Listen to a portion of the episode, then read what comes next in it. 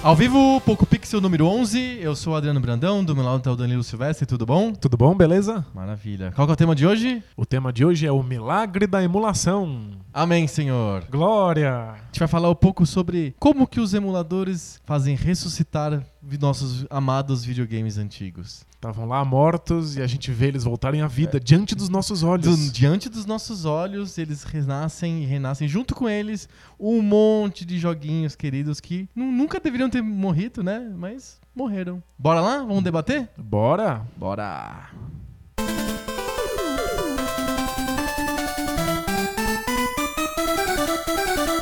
Emulação é um tema que a gente tá ensaiando pra falar desde o primeiro, eu acho. A gente fica tropeçando nesse tema em qualquer coisa que a gente quer falar, né? É, não, porque a gente, é natural que a gente tenha um blog e um podcast de videogame antigo e que a gente tem que falar de emulação, porque Pois é onde a gente experimenta ou experiencia, sei lá, o jogo antigo, é pela, através da emulação. É, ou vai- através de pessoas que nem você, que tem o museu dos videogames em casa. Eu, eu tenho um monte de, de- um monte de videogames velhos em casa, mas na maior parte das vezes eu emulo. Ah, é? É, os videogames estão lá pra quando eu não posso emular Hum. ou pra quando o controle faz muita diferença. Então, eu conheço gente, tipo o Bruno Carvalho do 99 Vidas, ele sempre fala que ele prefere jogar no console original sempre que possível. Você sente isso também? Não, eu, eu sinto a necessidade de jogar no console original quando a emulação não é boa o suficiente. Ah, tá. Isso acontece só em consoles mais modernos, eu imagino. É. Ou nem sempre. Nem sempre. Por exemplo, um Atari. Hum. Eu não vejo qualquer diferença entre emulação de Atari e o, o- ligar um console Atari de verdade. Mas sabe que tem alguns caras que falam que tem uma dificuldade de emular o Berserk lá e alguns jogos bem específicos. Qual que é aquele jogo super famoso de Atari que tem um gameplay inovador, que tem um, um campo de força e é o mesmo cara que fez ah, o ET? o Yars Revenge. Isso, é esse aí. o não é Yar- o Berserk. ah, claro, é o, Yars, Yars Revenge. o Yars Revenge não é emulável, dá, dá pau. É, É, então, me, me explica, por quê? Não- não, não- não faço ideia. Tem coisas muito esquisitas acontecendo naquele jogo. é. Eu tinha muito cagaço dele quando eu era criança. Sério? Muito. Não, tipo, não dá pra entender direito o que tá acontecendo. Tem Mas- uma mas ele fez- cores eu e, acho- e- e as coisas piscam e brilham. eu tinha muito medo. Mas enfim, o Yars Revenge eu acho que fez um certo mal pra indústria, porque ele era tão críptico, esquisito e fez tanto sucesso e foi considerado uma obra-prima que aí contrataram o cara pra fazer o ET e aí ele não deu certo, assim. Ele, ele virou desses grandes diretores que você coloca as franquias na mão dele pra, pra ganhar dinheiro. Você- Mas então, o Yars Revenge não é emulável. Então, o Yars Revenge eu jogaria num Atari de verdade se eu tivesse um. Aham. Mas não tenho. Mas, tirando o Yars Revenge, Eu acho que todos os outros jogos. os do- outros jogos são emuláveis e é- eu acho muito mais prático rodar na emulação. Atari é um videogame que já não encaixa mais na sua TV. Não, você tem que ter uma TV com entrada RF, entrada de antena. E tinha que encaixar essa, essa caixinha atrás, dava mau contato, É às vezes merda. não pegava direito. Que eram os dois garfinhos, assim, com os Isso, parafusos. Tinha que parafusar garfinhos na sua TV. Não, não é uma merda. Se tem um videogame desse hoje, como que você instala na TV? Então tem que fazer um monte de mutretas Uhum. E. Ou tem uma TV velha. Ou tem uma TV velha pra jogar. O emulador é muito mais prático. Eu simplesmente ligo lá no meu computador ou em algum outro videogame que emule coisas e pronto, tá ligado. Então, quando eu só tenho a ganhar com o emulador, quando ele é mais prático, mais rápido e eu não tô perdendo nada da experiência original, eu emulo mesmo, sem Uhum. problemas. Sempre, mesmo se você tem um videogame. Mesmo que eu tenha o videogame, é mais fácil. Quais videogames você tem em casa? Ixi, vamos lá. Eu tenho um 64, Tá, um Sega Saturn, ok. um PlayStation Um dos, 2. um dos poucos Sega Saturns do Brasil, eu acho. Não, não, tem, tem bastante até. Sério? Sim. Só tem uma questão. É. Muito chata do Sega Saturn. ele, ele tem uma memória interna. Ele salva os jogos dentro do console. O que é Certo. muito inovador. Sim. Né? Tipo, isso não existia. Só começou a ter o quê? No PS3? É, então, nossa, o Sega Saturn tá muito à frente do seu tempo. Sim. Só que pra segurar essa memória interna, ele precisa de uma bateria de lítio. Ah, tipo de placa-mãe de computador antigamente. Exato. Bateria de relógio, assim. Quando acaba a bateria de lítio, Perdeu o que você estava perde gravado. todos os seus saves. E se você Ah. vai trocar uma bateria por outra, você também perde todos os seus saves. Mas quem foi o jumento que inventou isso? Alguém muito à frente do seu tempo. É muito, é muito tão à frente frente, mas tempo. tão à frente não tinha tecnologia. É famoso muito inovador e muito merda, né? Aí você, você pode passar os saves que estão dentro do console pra um cartão de memória e aí depois você passa de Nossa. volta, assim. Cartão de memória? De Pois que é. tipo? Qual, qual o formato dessa nhaca aí? Al- algum silício bizarro aí. Sega Saturn. 94. É de 94. Que tipo de memória, que cartão de memória que existe em 94? Não é um SD. Eu, eu, eu tenho um Saturno, mas eu não tenho o cartão de memória. Então você não pode gravar nada. Eu gravo as coisas dentro da bateria de lítio e se a bateria de lítio acabar, eu perco o save. Mas você tem coisas gravadas hoje naquela bateria? Naquele, naquela memória? Eu tenho o meu, o meu save de Panzer Dragon, que eu tenho muito carinho e eu sei que ele, ele tem Um data de validade. Ele morre, ele, Um é ele humano.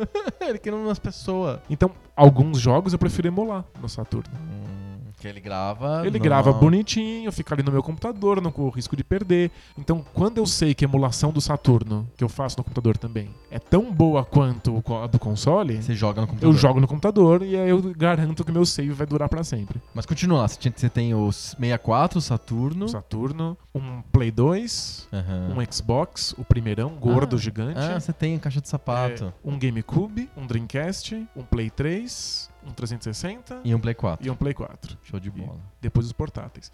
O console mais antigo que eu tenho é o 94, não tenho nada mais antigo do que ele. Sim. Basicamente porque antes disso eu consigo emular tudo com perfeição. Perfeição. Total. Você tem um PS1? Não, não tenho porque o Play 2 roda os jogos de PlayStation ah, que 1. você tem o Play 2, o Play 2 que tem o, o hardware do Play 1. É, não, o Play 2 sempre rodou os jogos de Play 1 numa boa. Era o ah, Play, é o Play, era o Play 3, que, que, eles não. escaparam. É, o meu Play 3 não roda Play 2, então eu tenho um Play 2. Legal. Ele É funciona isso. perfeitamente? Perfeitamente, sério, sem problemas. Uau.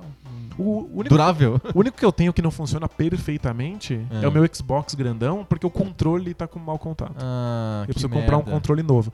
Mas, inclusive, o meu Xbox grandão emula todas as coisas É isso que que vieram falar. antes dele. O Xbox, o primeiro Xbox, o The First, ele é, ele é famoso por ser uma excelente máquina de emulação. Inclusive, ele tem. Ele é também bom pra ser media center e tal. Exato. Ele é muito usado pra isso. É uma ótima, um ótimo lugar pra assistir filme, né? Na época era, era fodão. Sim. E aí eu, eu- dá pra emular tudo que veio antes do Xbox de- dentro dele, inclusive o 64 com perfeição. Funciona bem? Perfeitamente bem. Uau, porque é um, é um console murrinha, chatinho Cha- de, É, o, de emular o 64. o 64 tem alguns jogos que não são perfeitamente emuláveis, a maioria funciona bem. Aham. Tem um ou outro jogo que não funciona adequadamente. Acho que o Zelda não funciona tão bem. Não, o Zelda roda super bem. Ah, é? O Zelda é show de bola. Ah. É, não rola Conquer, o Conquer Bad for Day, dá Aham. muito pau com os pelos do Conquer. Ele fica meio pelado, assim, é meio esquisito. Bad É for Day não, é, No o... Fur Day. É, exatamente. Acordou sem pelo. é. É o Furless Day. E não roda nenhum dos jogos de nave do Star Wars em emulação. Putz. Sei lá por quê, mas alguma coisa ali não, não funciona. Aham. E aí, pra isso, tem o 64 lá, o E aí console. funciona bonitinho, né? Pra, pra, pra esse momento. Esses consoles de cartucho são pra sempre, basicamente. São inquebráveis, as porras, não tem nenhuma parte móvel. É muito, muito durável um console de cartuchos.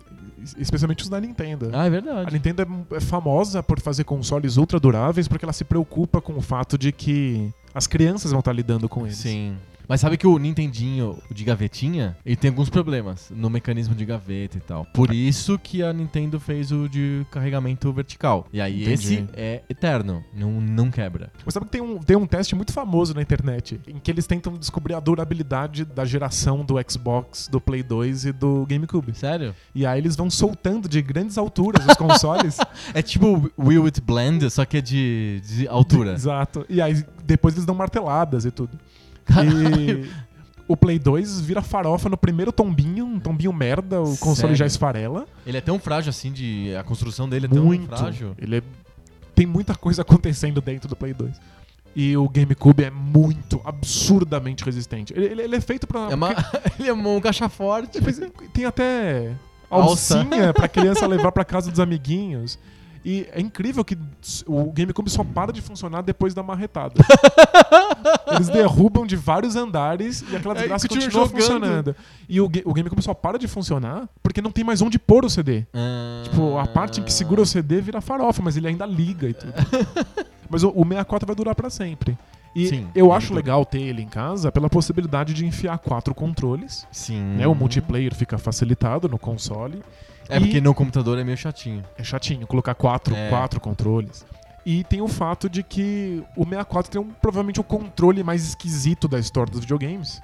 E alguns jogos pensam Naquele, controle. é, é- é meio estranho, você tem que fazer muito improviso pra fazer um jogo de 64 funcionar num controle convencional, no controle Sei. de Play 2 ou Play 3, por exemplo. Aham. Você tem que ficar remapeando tudo na tua cabeça de um jeito bizarro. Tem que remapear tudo e pensa que o controle do 64 ele não tem dois gatilhos, ele tem um gatilho no centro, É. no meio, como se sua mão estivesse segurando uma pistola mesmo. Aham.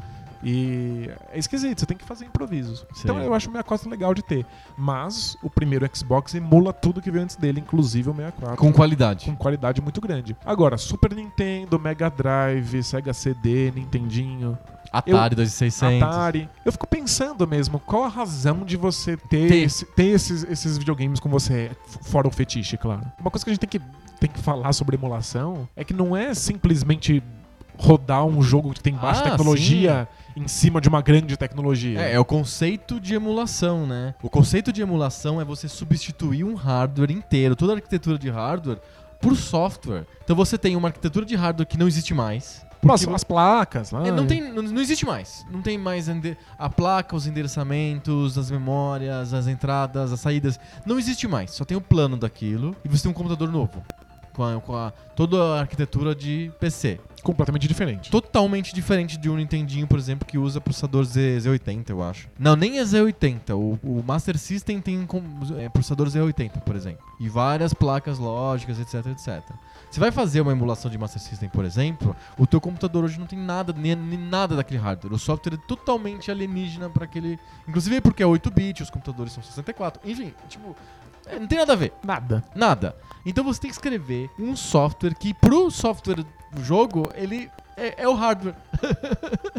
ele diz assim, eu vou ser um cara que vai traduzir tudo isso em tempo real. O software lá, o jogo que foi escrito para um hardware, vai ser funcional no no hardware novo. Então ele tem que fazer tudo. Ele tem que fazer entrada, saída, vídeo, áudio, tudo, tudo, tudo, tudo. Isso funcionar é um milagre. É um milagre. Emulação é milagre.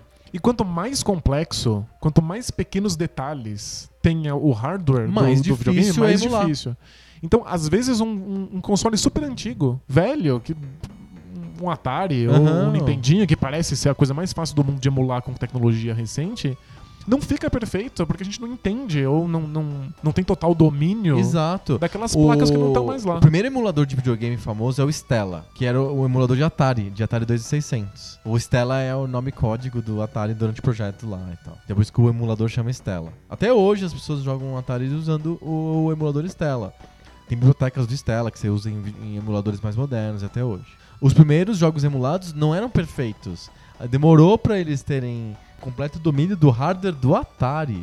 É um hardware bastante simples, se você for pensar. Sim. Então, tipo, emulação não é bolinho, é foda. É, é um- parabéns pra quem faz emulador, porque o negócio é desgramado, assim. É, é- é por isso que às vezes a gente tem alguns consoles, como o 64, que é um, um mais antigo e que não roda perfeitamente, Aham. e alguns emulação de consoles bem recentes, tipo o GameCube ou Wii, Roda super que bem. roda super bem.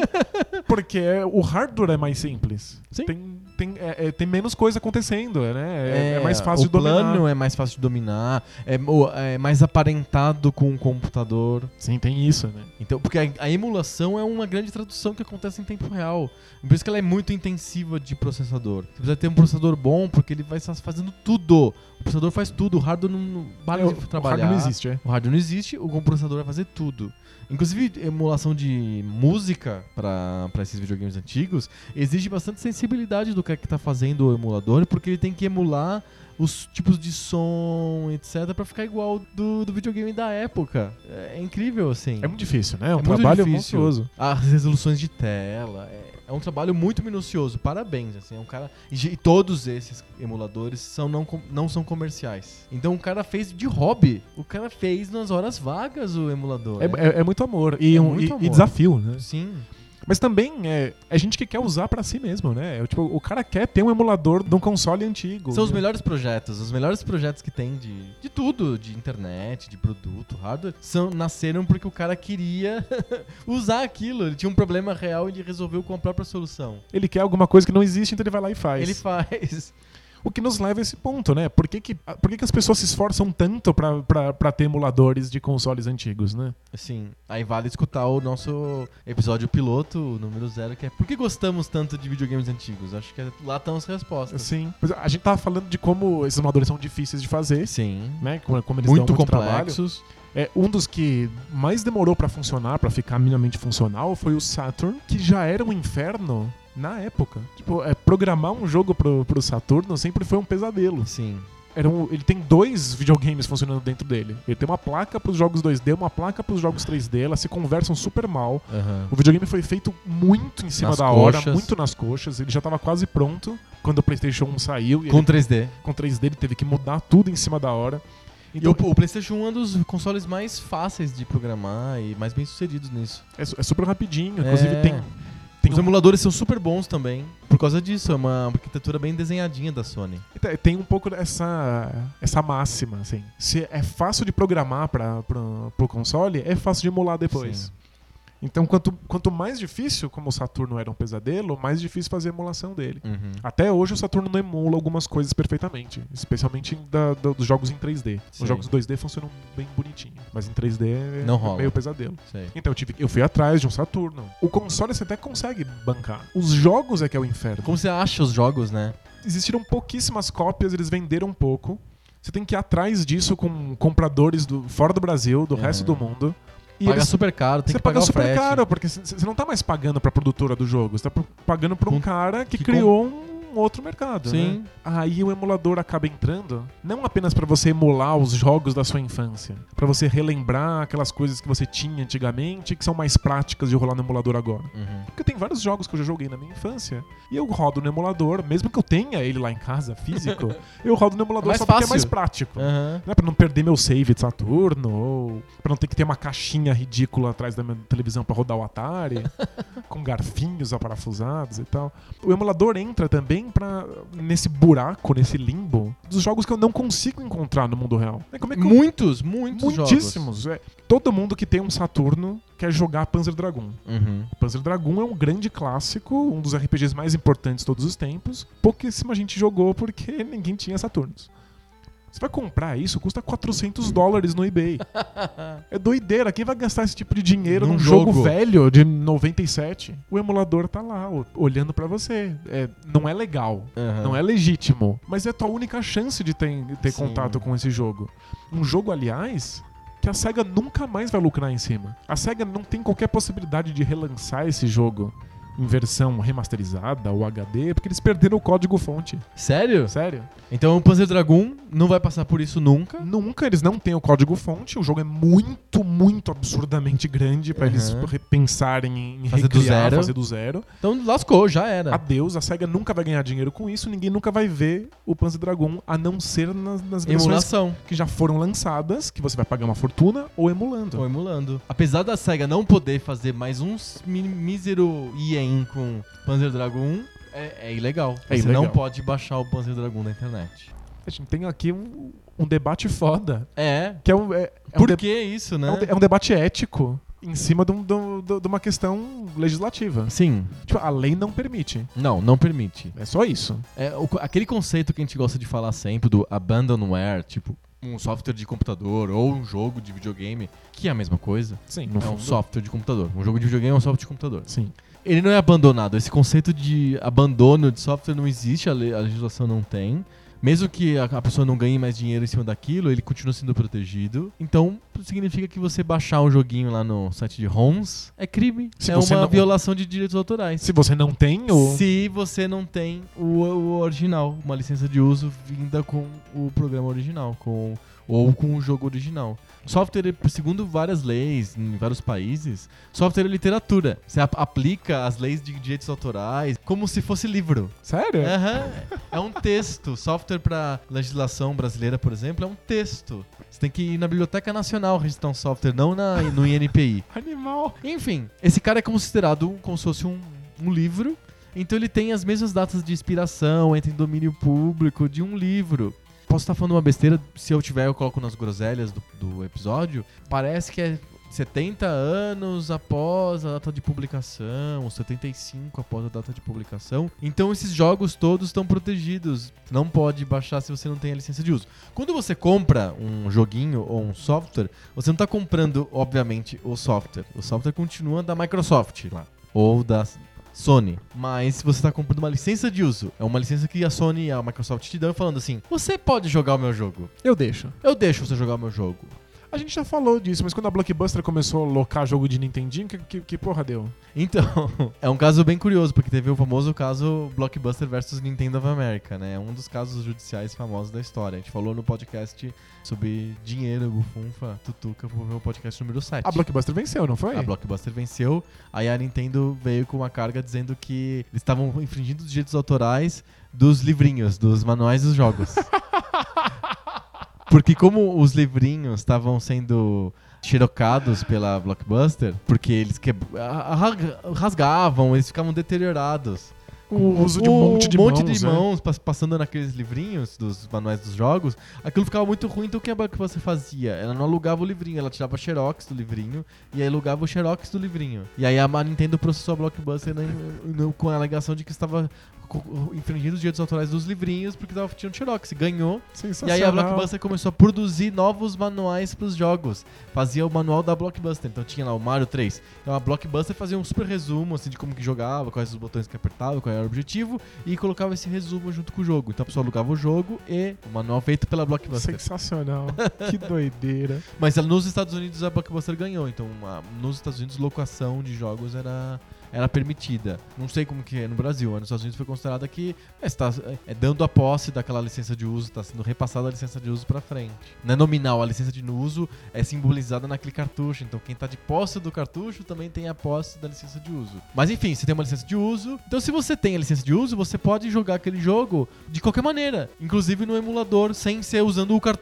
Você não vai enfiar o cartucho que você tem guardado em casa do Mario 3, você não vai enfiar o cartucho no computador. Você não tem como fazer isso, né? Então você usa uma imagem daquele cartucho e vai jogar no computador e é perfeitamente legal porque afinal você tem uma licença de, de uso daquele software. Do software, não, não tá associado a só pode ser daquele jeito. É isso. Então, quando eu eu tenho com o- o- um cartucho do Mario 64, mas dá uma preguiça desgraçada de instalar aquele console na minha televisão, eu rodo ele no, no emulador e pronto, não Tá, tem problema. Legal, totalmente legal. Agora, se você não tem o cartucho do Mario, perdeu, vendeu, agora aí você não pode mais jogar ele. Você tem que apagar o, o arquivo ROM lá do, do Mario 64 no teu computador, porque tá, está infringindo direitos autorais quando fa- faz isso. Então, essa é a questão legal, a Aham. questão da, da legislação. O ponto é que a gente tem que se perguntar o quanto essa lei faz sentido. Ela foi pensada numa época em que a reprodução de alguma coisa depende de uma, um aparato técnico muito ah, inacessível para pessoas comuns. Então ela meio que ignora essas questões do tipo: e se o jogo não é mais vendido? Não tem mais CDs físicos?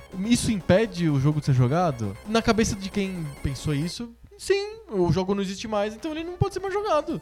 Mas ele pode. Não, é, Exato, ele pode jogar. Eu posso jogar Ele não Panzer sabia que Dragoon. po- é, ele não sabia que podia.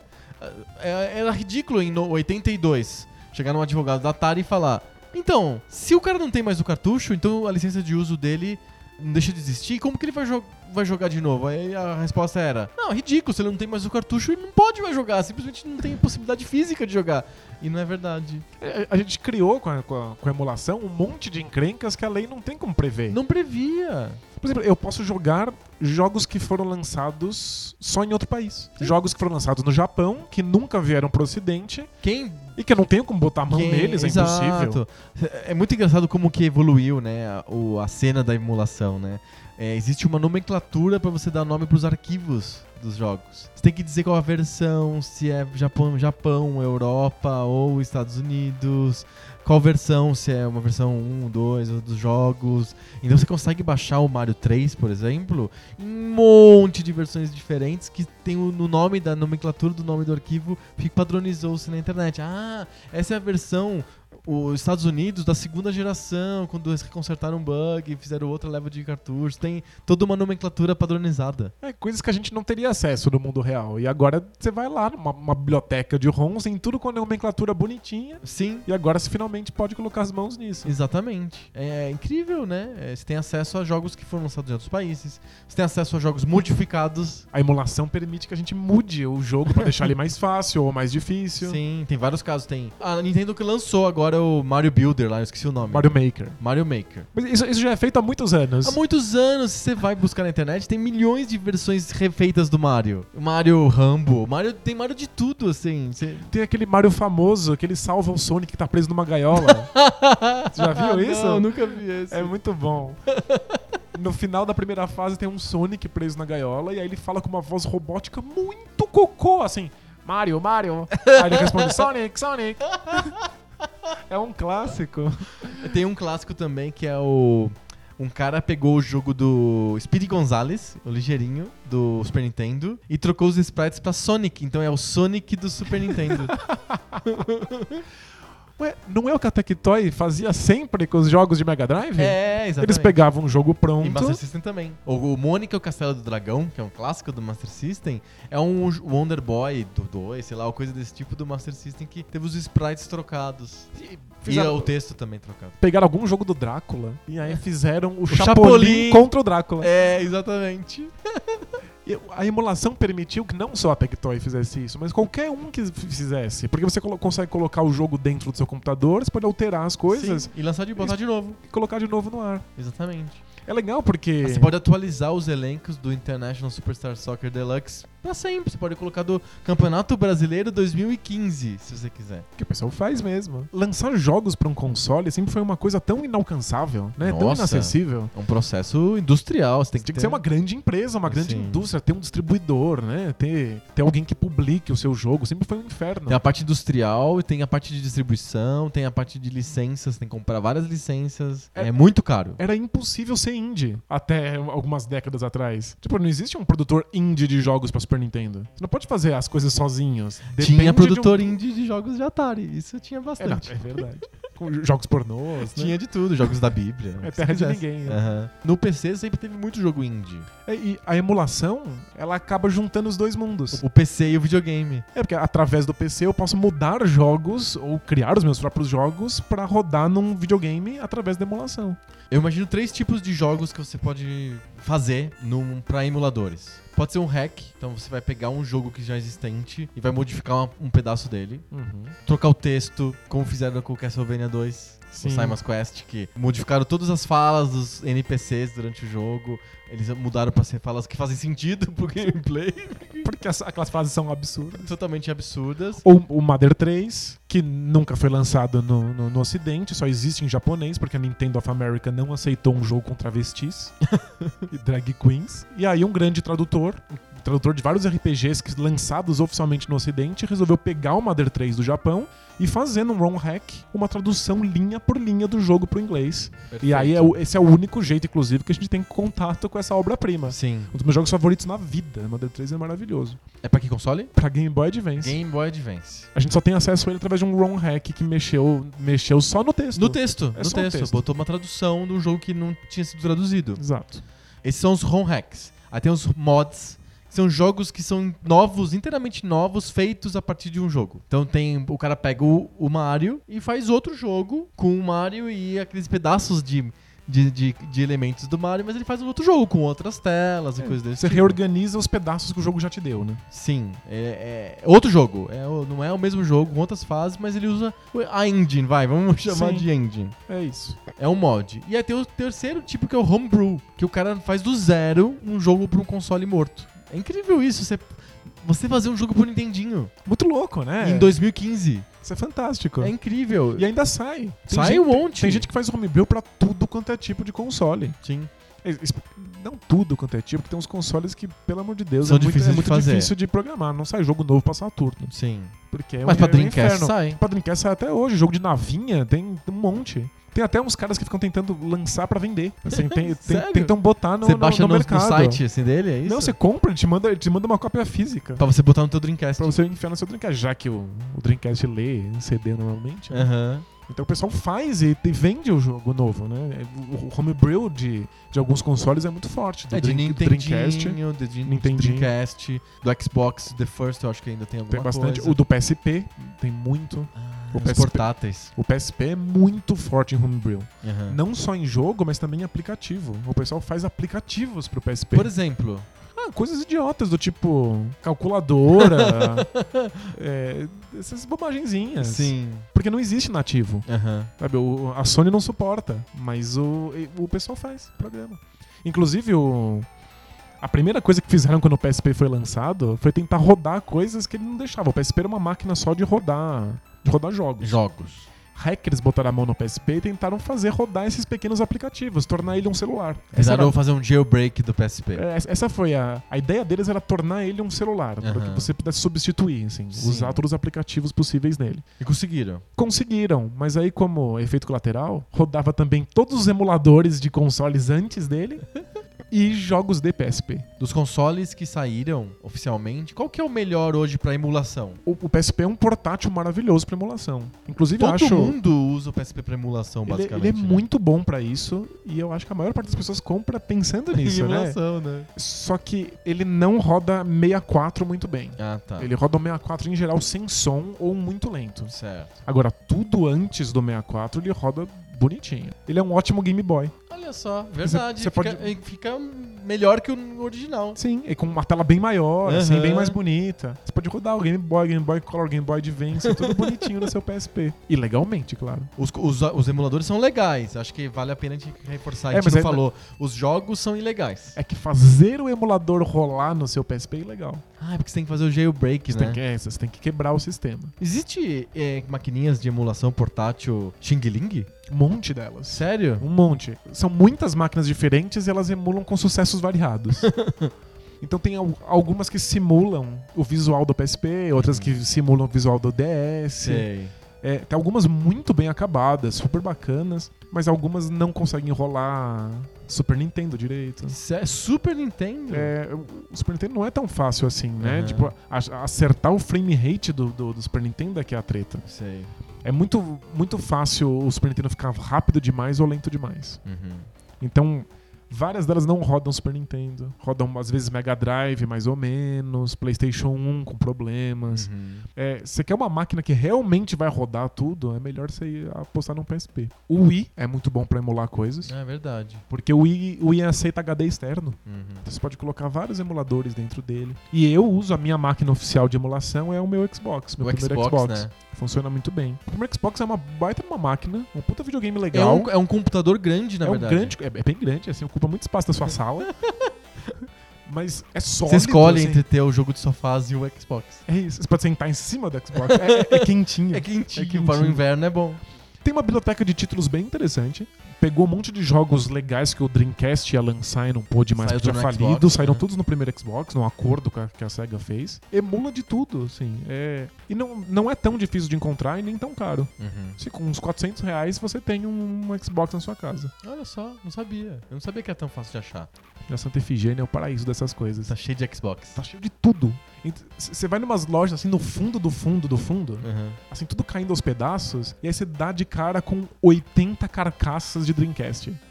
Sabe, é tipo é cemitério mesmo. Aham. Você tem que fazer um minuto de silêncio. Tem um monte de carcaças de todas as cores possíveis de Dreamcast. Só explicando pra quem não é de São Paulo, Opa. a Santa Efigênia é uma rua e um viaduto que tem no centro de São Paulo. Que tem só lojas de som, eletrônicos, um pouquinho de informática.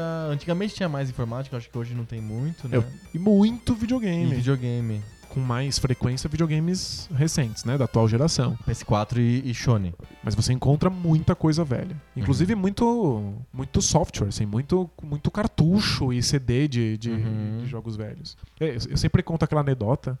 Quando, quando eu encontrei um jogo de Dreamcast, um dos dois únicos jo- jogos que não são pirateáveis do Dreamcast. Hum, você tem que ter o original pra jogar o negócio. O único jeito, não dá pra emular, não dá pra piratear, o único jeito de você ter essa experiência é tendo o original. Mas como eles conseguiram fazer isso? Sim, é, é o, o diacho.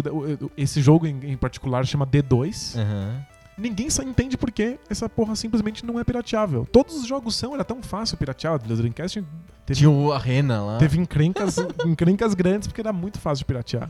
E o D2 não era, ninguém nunca conseguiu fazer uma cópia do, do D2 que rodasse. E aí eu encontrei o D2, assim, Você encontrou o D2 na rua, você falou, e aí, D2? Se eu encontrasse o D2 de verdade, eu atravessava. Mas eu encontrei o jogo de Dreamcast, o D2, numa lojinha qualquer na Santa Efigênia. Tipo, uma pessoa Des- Despretensiosamente, ali, assim. assim, solto num canto, uma pessoa que mal falava português. Chinês, Aí eu falei, nossa, que legal, quanto tá isso aqui? Aí a resposta veio, 200 reais, jogo muito raro, não tem pirata. o cara sabia mais que você. tipo, um, um cantinho, assim, um lugar completamente despretensioso. Eles sabem. Sabe tudo. Eles sabem. Então custa muito caro. Esse é o ponto da emulação. Tem jogos que são muito raros, que você não tem como encontrar eles em mídia física. Aham. É muito difícil. O D2 não rola. Você tem que pagar 200 pau no jogo. É sobre o que esse jogo? Um jogo velho. É um jogo de terror. Ah, tá. E o outro que não rola é o Seaman, que é um jogo que eu quero muito jogar, é meu sonho. Aham. Mas é um jogo que exige um periférico. O Seaman é um jogo em que você conversa com um peixe dublado pelo Leonard Nimoy, que é muito bizarro. É E, falar tipo, com o Sr. Spock. É, e ele ele é, é tipo um bichinho virtual que conversa com você e bate papos e aprende coisas. Aham. Ele, você ensina ele, ele faz per- perguntas filosóficas, você Que legal. responde e ele vai aprendendo isso e levando isso no, pro futuro. O que fumavam esses caras que fazem jogos de Dreamcast? O nome disso é carta branca. É tipo, faz o que você quiser. O jogo é A gente vai fazer um episódio chamado O nome disso é Carta podcast de jogos bizarros. Sim. E o, o, o Simming é super sofisticado, fantástico. Tem um monte de gente criando, criando peixe no Simming no YouTube. Você Sério? pode ficar assistindo as conversas Até que eles hoje? têm. É muito engraçado. tipo, tem gente que acorda às três da manhã pra conversar com o peixe e o peixe fala: O que que você tá fazendo aqui? Vai dormir, não tá passando na TV. Fica tendo, tendo brigas com o seu peixe, assim, no, em canais do YouTube. E, só que eu preciso do, de um periférico, que é um microfone que você encaixa no Sim. controle do Dreamcast. E ninguém consegue emular essa desgraça do microfone. Então, Ninguém adeus. entende por quê, ninguém entende como funciona, não é emulável. Adeus. Tem que jogar no Dreamcast. Tem que jogar no Dreamcast. E comprar o hardware. Isso. E aí, obviamente, o jogo não foi um sucesso. Tem um hardware a mais, ele custa uma fortuna no mercado negro. E você já achou na Santa Efigênia? Achei na Santa Efigênia. Com, Com o hardware? com, a- o microfoninho, É. custava 600 reais. 600 reais. É, é- é tipo três vezes o preço do console. Você compra um Dreamcast por 200 e compra um joguinho por 600. não faz nenhum sentido, né? Mas tem vários emuladores que emulam esses periféricos. Então, por exemplo, o Super Nintendo é um console difícil de ser emulado. Você já comentou alguns aspectos, mas tem um outro aspecto que é famoso, que é o, o Super FX. O Super FX é um chip Sim. que alguns jogos têm que são é um que aumenta as capacidades 3D do, do Super Nintendo. O jogo mais famoso que o jogo que era baseado em Super FX era o Star Fox. Então, se você usa um emulador seco, digamos assim, do Super Nintendo, você não consegue jogar Star Fox nele. Ele roda tudo menos, Menos esses, Star Fox. é. Ou e mais uns outros que eram baseados em Super FX. A maioria dos emuladores hoje já vem de fábrica, entre aspas, com o Super FX funcionando. Então, é muito comum também esses emuladores terem o Game Genie interno, digamos assim. É como se fosse um, um add-on de hardware feito em software. Mas, claro, o- os exemplos que eu comentei do Super Nintendo são fichinha perto do desafio que é emular arcade.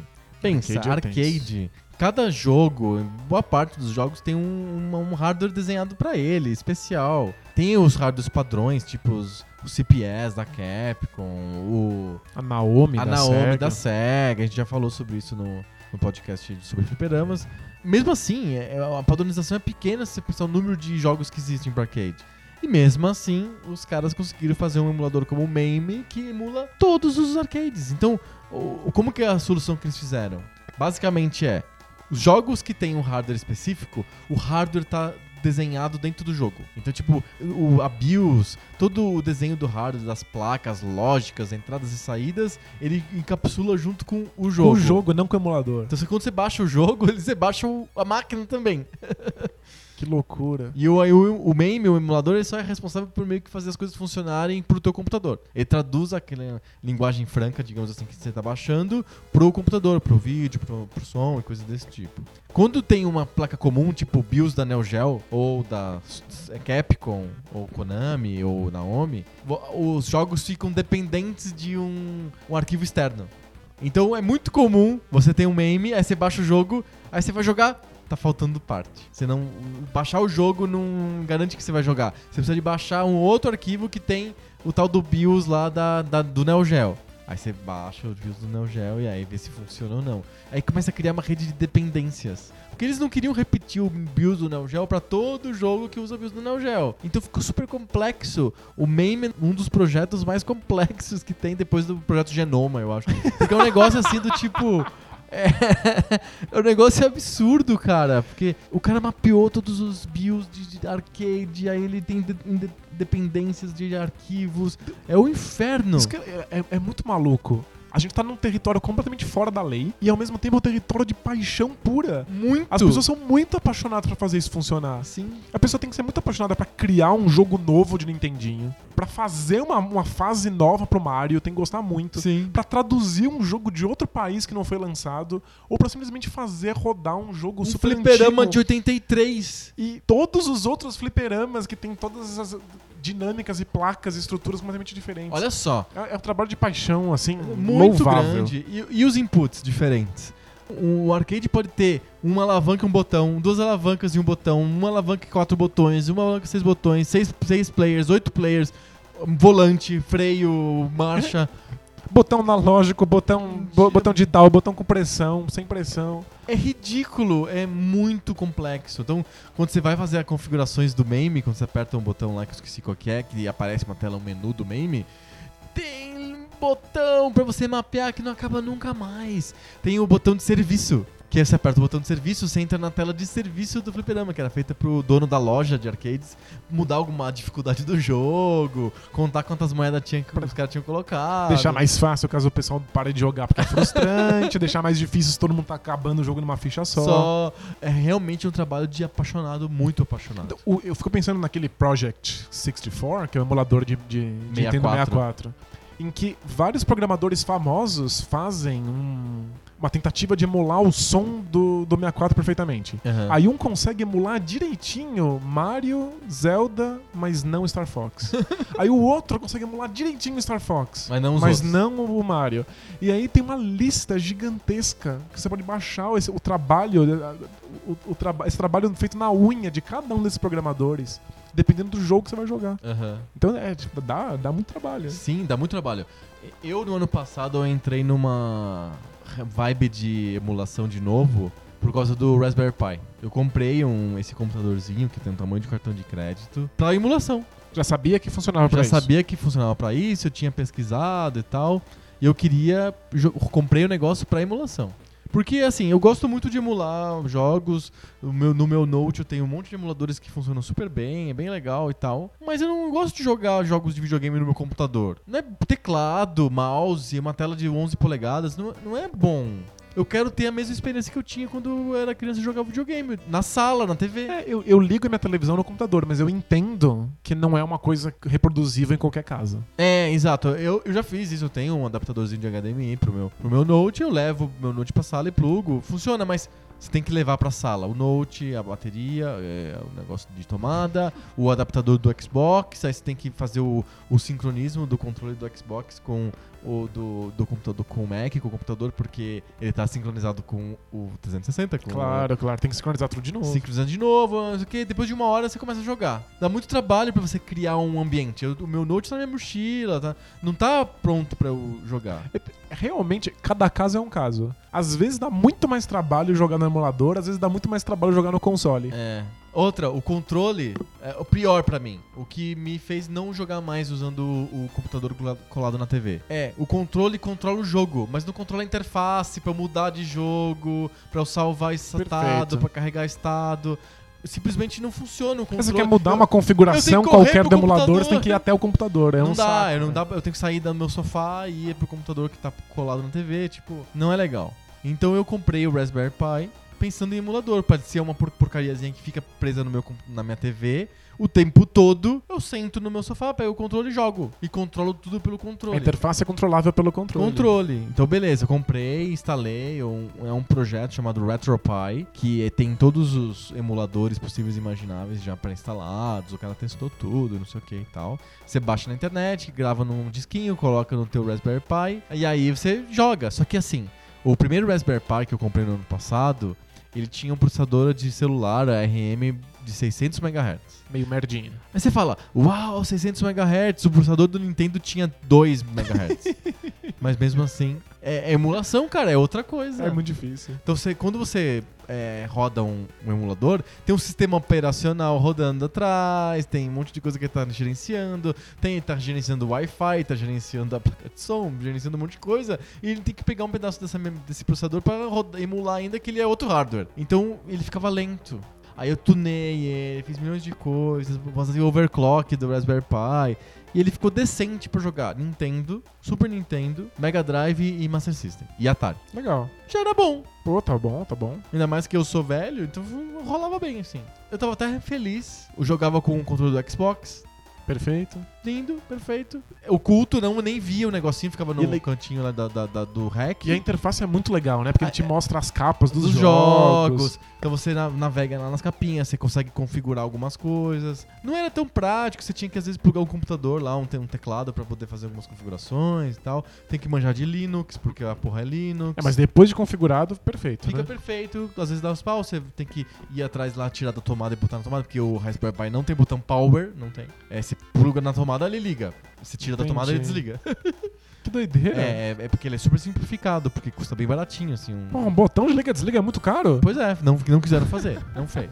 Enfim, eu tava até satisfeito com ele quando eu vi a notícia no começo desse ano que eles lançaram o Raspberry Pi 2, que tem um processador quad-core, super potente, de 1 GHz, não sei o que e tal. Mais memória, acho que é o dobro de memória. Animal. Aí eu falei, ah, meu Deus. Aí eu encomendei na Inglaterra, porque demorou pra vir pro Brasil, chegou. Aí ele jogou, agora eu consigo emular até arcade, é, PlayStation 1, Animal. Nintendo 64, super legal. Só o 64 que roda mais ou menos, aliás, mais pro menos do que pra mais. É, 64 é foda. O Nintendo 64 dá umas quebradas, mas o PlayStation, a emulação do PlayStation no Raspberry Pi 2 é perfeita. Perfeita. Acho que talvez seja melhor do que do PlayStation mesmo, porque os loadings são rápidos, em vez de ficar aquele lendo CD forever pra dar load, ele dá um load rapidinho, assim. Então, tem, tem isso.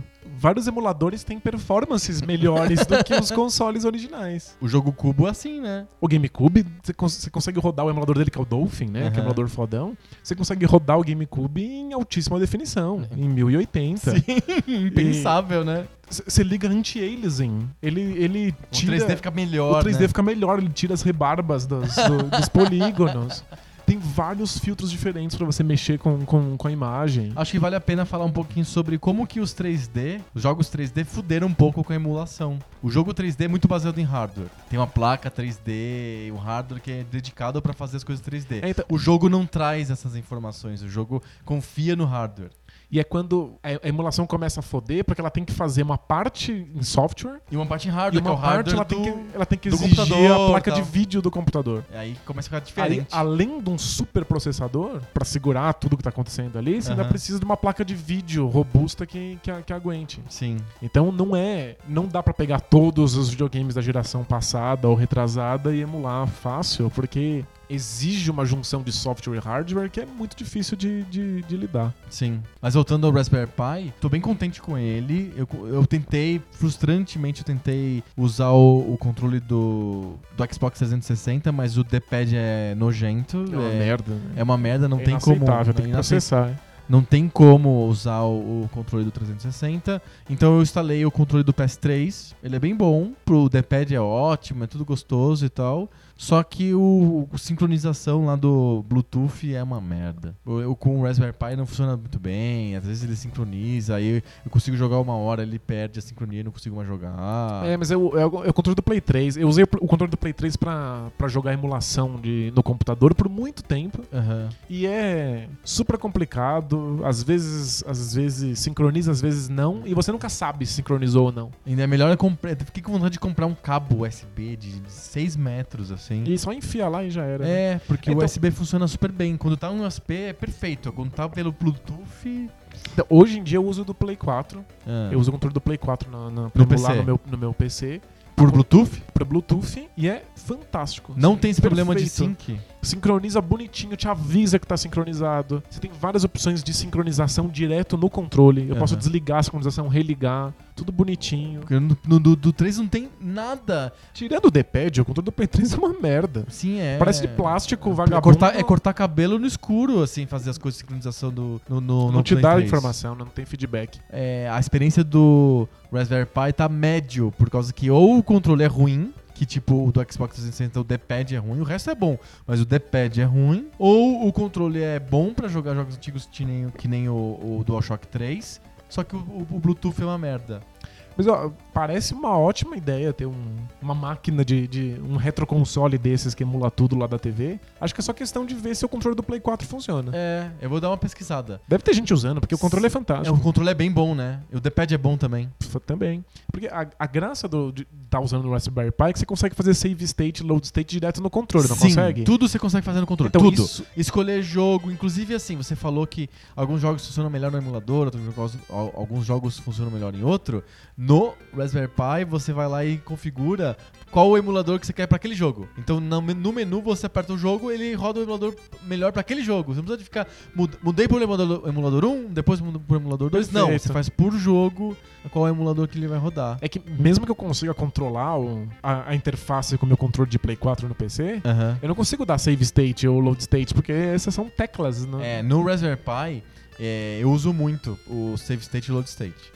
Ele tem um conceito muito esperto que é o botão, o botão gatilho. Não é, não é o gatilho do controle, é um botão que permite que você combine com outro pra fazer ações que não estão previstas. Legal. Então, no meu caso que eu uso o controle o DualShock 3 do, do PlayStation 3, eu aperto o botão PlayStation, que é o, é o botão gatilho, é o botão de combinação. E aí, junto com o, o ombro direito, o ombro esquerdo, com o gatilho direito, o gatilho esquerdo, eu faço ações diferentes. Então, se eu não me engano, o botão PlayStation mais o ombro esquerdo ele carrega e o botão PlayStation mais o ombro direito salva. Perfeito. E aí fantástico. o, bot- o botão PlayStation mais o, o direcional mais o ombro direito, ele muda o slot do, do save. Bem legal.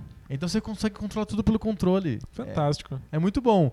É fantástico até que se você erra, esbarra e salva errado. É, isso- sempre tem essa questão. Então, isso, isso me, me- me leva a uma pergunta. Até agora a gente tá falando de emular exatamente o jogo como ele era, Aham. ou fazer algumas melhorias estéticas. Sim. Né? Tipo, deixar o. Anti-alias bonito. Isso, deixar o Wii, que é um videogame que bizarramente era da, da, da geração passada, mas não tinha, não tinha gráficos em HD Aham. como os outros, e agora tem no, no- no emulador. Então, pequenas variações estéticas. Mas o emulador também permite, o- não sei se todo mundo entende quando a gente fala save state, load state, mas é basicamente salvar o jogo quando você quiser e depois carregar o jogo de onde você parou. É mais que isso, porque você salva o jogo onde você quiser na exata posição perfeita de onde você parou. Naquele frame, exato. É, exato. Então- Nem sei como que eles fazem isso, mas não é você salvar na fase ou num checkpoint. Não, é você tá pulando no meio do pulo, assim.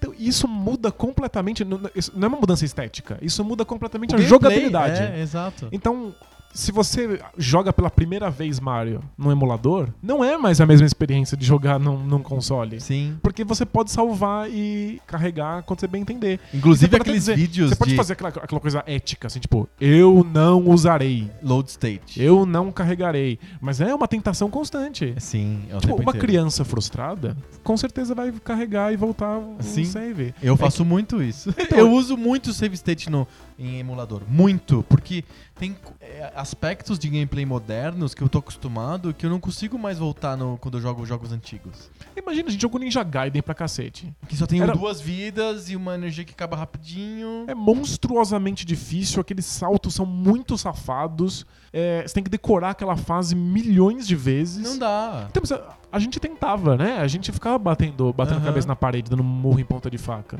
Uma criança nessas mesmas circunstâncias estaria usando o save load state. E a gente jogando hoje eu em dia também. Isso. Eu É. dou no Ninja Gaiden, vou pular, eu dou um save. Aí eu pulo. Aí deu tudo certo, eu dou save de novo. Aí continua o jogo. E se não, você volta. Ah, se não deu, eu dou um load e volto pro antes do pulo. Então, mas isso não muda completamente a Muda. característica do jogo? Muda.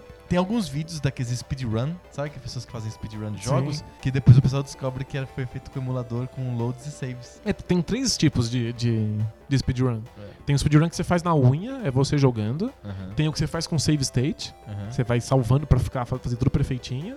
E tem aquele que um computador joga pra você. Ah, eu Você, sabia desse. você programa um computador pra dar o comando no milissegundo exato. Entendi. E, então é, é, é como escrever uma partitura. assim. Aham. E aí o computador simplesmente vai reproduzindo aquilo que você fez. Perfeito. Tem coisas que são possíveis, Só um computador consegue só um fazer. computador faz, porque tem que dar comandos muito rápidos. Preci- rápidos e precisos. precisos, aí você tem que mandar, olha, nesse milissegundo você faz isso, você dá esse pulo. O- Eu, eu pus no, no blog, tem o- um cara fechando Half-Life com um computador que ele programou pra Ele fazer programou isso. o computador. É, é genial, é espetacular. Não muda, assim, a, a, a sua relação com a dificuldade, com, com vencer o desafio, a sensação de conquista mesmo. Sim, muda totalmente. É, eu acho que quando eu jogo um emulador, é, meu- o meu cérebro automaticamente tá sintonizando numa na frequência que é. Este não é um jogo que eu estou jogando de verdade. Eu estou jogando, eu estou re- relembrando, voltando no tempo pra primeiro me sentir saciado em termos nostálgicos e segundo des- desfrutar do jogo. Desfrutar de um, em um sentido não esportivo, desfrutar assim, saborear o jogo, ver como que ele é feito. Eu quero ver, ver ele inteiro, né? Do É, começo ao fim. É, eu quero desfrutar do jogo, eu quero é, sentir é, como que são as fases, o gameplay, o game design. Eu tenho uma visão um pouco mais distante do jogo. Entendo, perfeito. Então eu não tenho uma necessidade de ser o. O cara que venceu, o cara que, que É, chegou o, no final. Exato, o, o mago dos videogames, sabe? O cara mais foda do universo. Não. Num emulador parece que eu tô num espírito diferente. De desfrutar daquilo, de estudar o jogo e não jogar ele Entendo. esportivamente. É que eu, eu admito um defeito meu. Eu tenho essa loucura de experimentar as obras da maneira que eu acho que o criador queria que eu Ah, experimentasse. entendi. eu me sinto muito preso ao modo como o cara fez. Perfeito. Então, tipo, eu eu não quero ver o filme de uma maneira diferente, numa situação diferente do que o diretor imaginou que Então eu, você tem que eu que ir no assistiria. cinema. Então eu vou, eu vou no cinema, eu tento deixar 3D. escuro, eu tento ir atrás do 3D.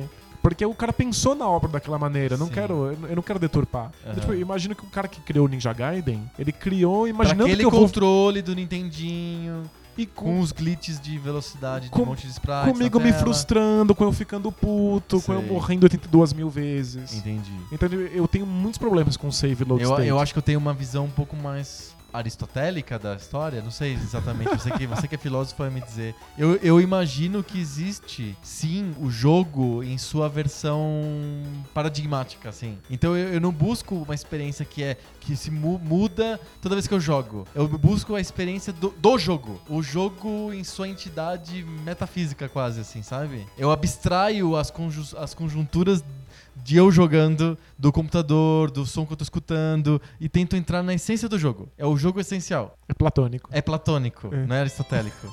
Se você dá save state, load state, isso não Tanto interfere. faz, não interfere, o jogo é o jogo. Eu acho que até eu gosto porque eu vou em novas fases, eu, eu descubro mais coisas sobre o Você jogo. consegue fruir mais coisas, porque o jogo é muito difícil, ele- É. ele é muito inacessível, ele exige uma habilidade que a gente Não tem mais, não tem. quer desenvolver. Mas tem gente que quer, com- inclusive, o controle original do Nintendo. Senão acha que jogar com o Battletoads com o controle do Xbox é uma heresia, porque não foi projetado para aquele. É, eu acho que o controle não faz tanta diferença com, com algumas raras exceções. Do tipo, o controle do GameCube é um bicho à parte.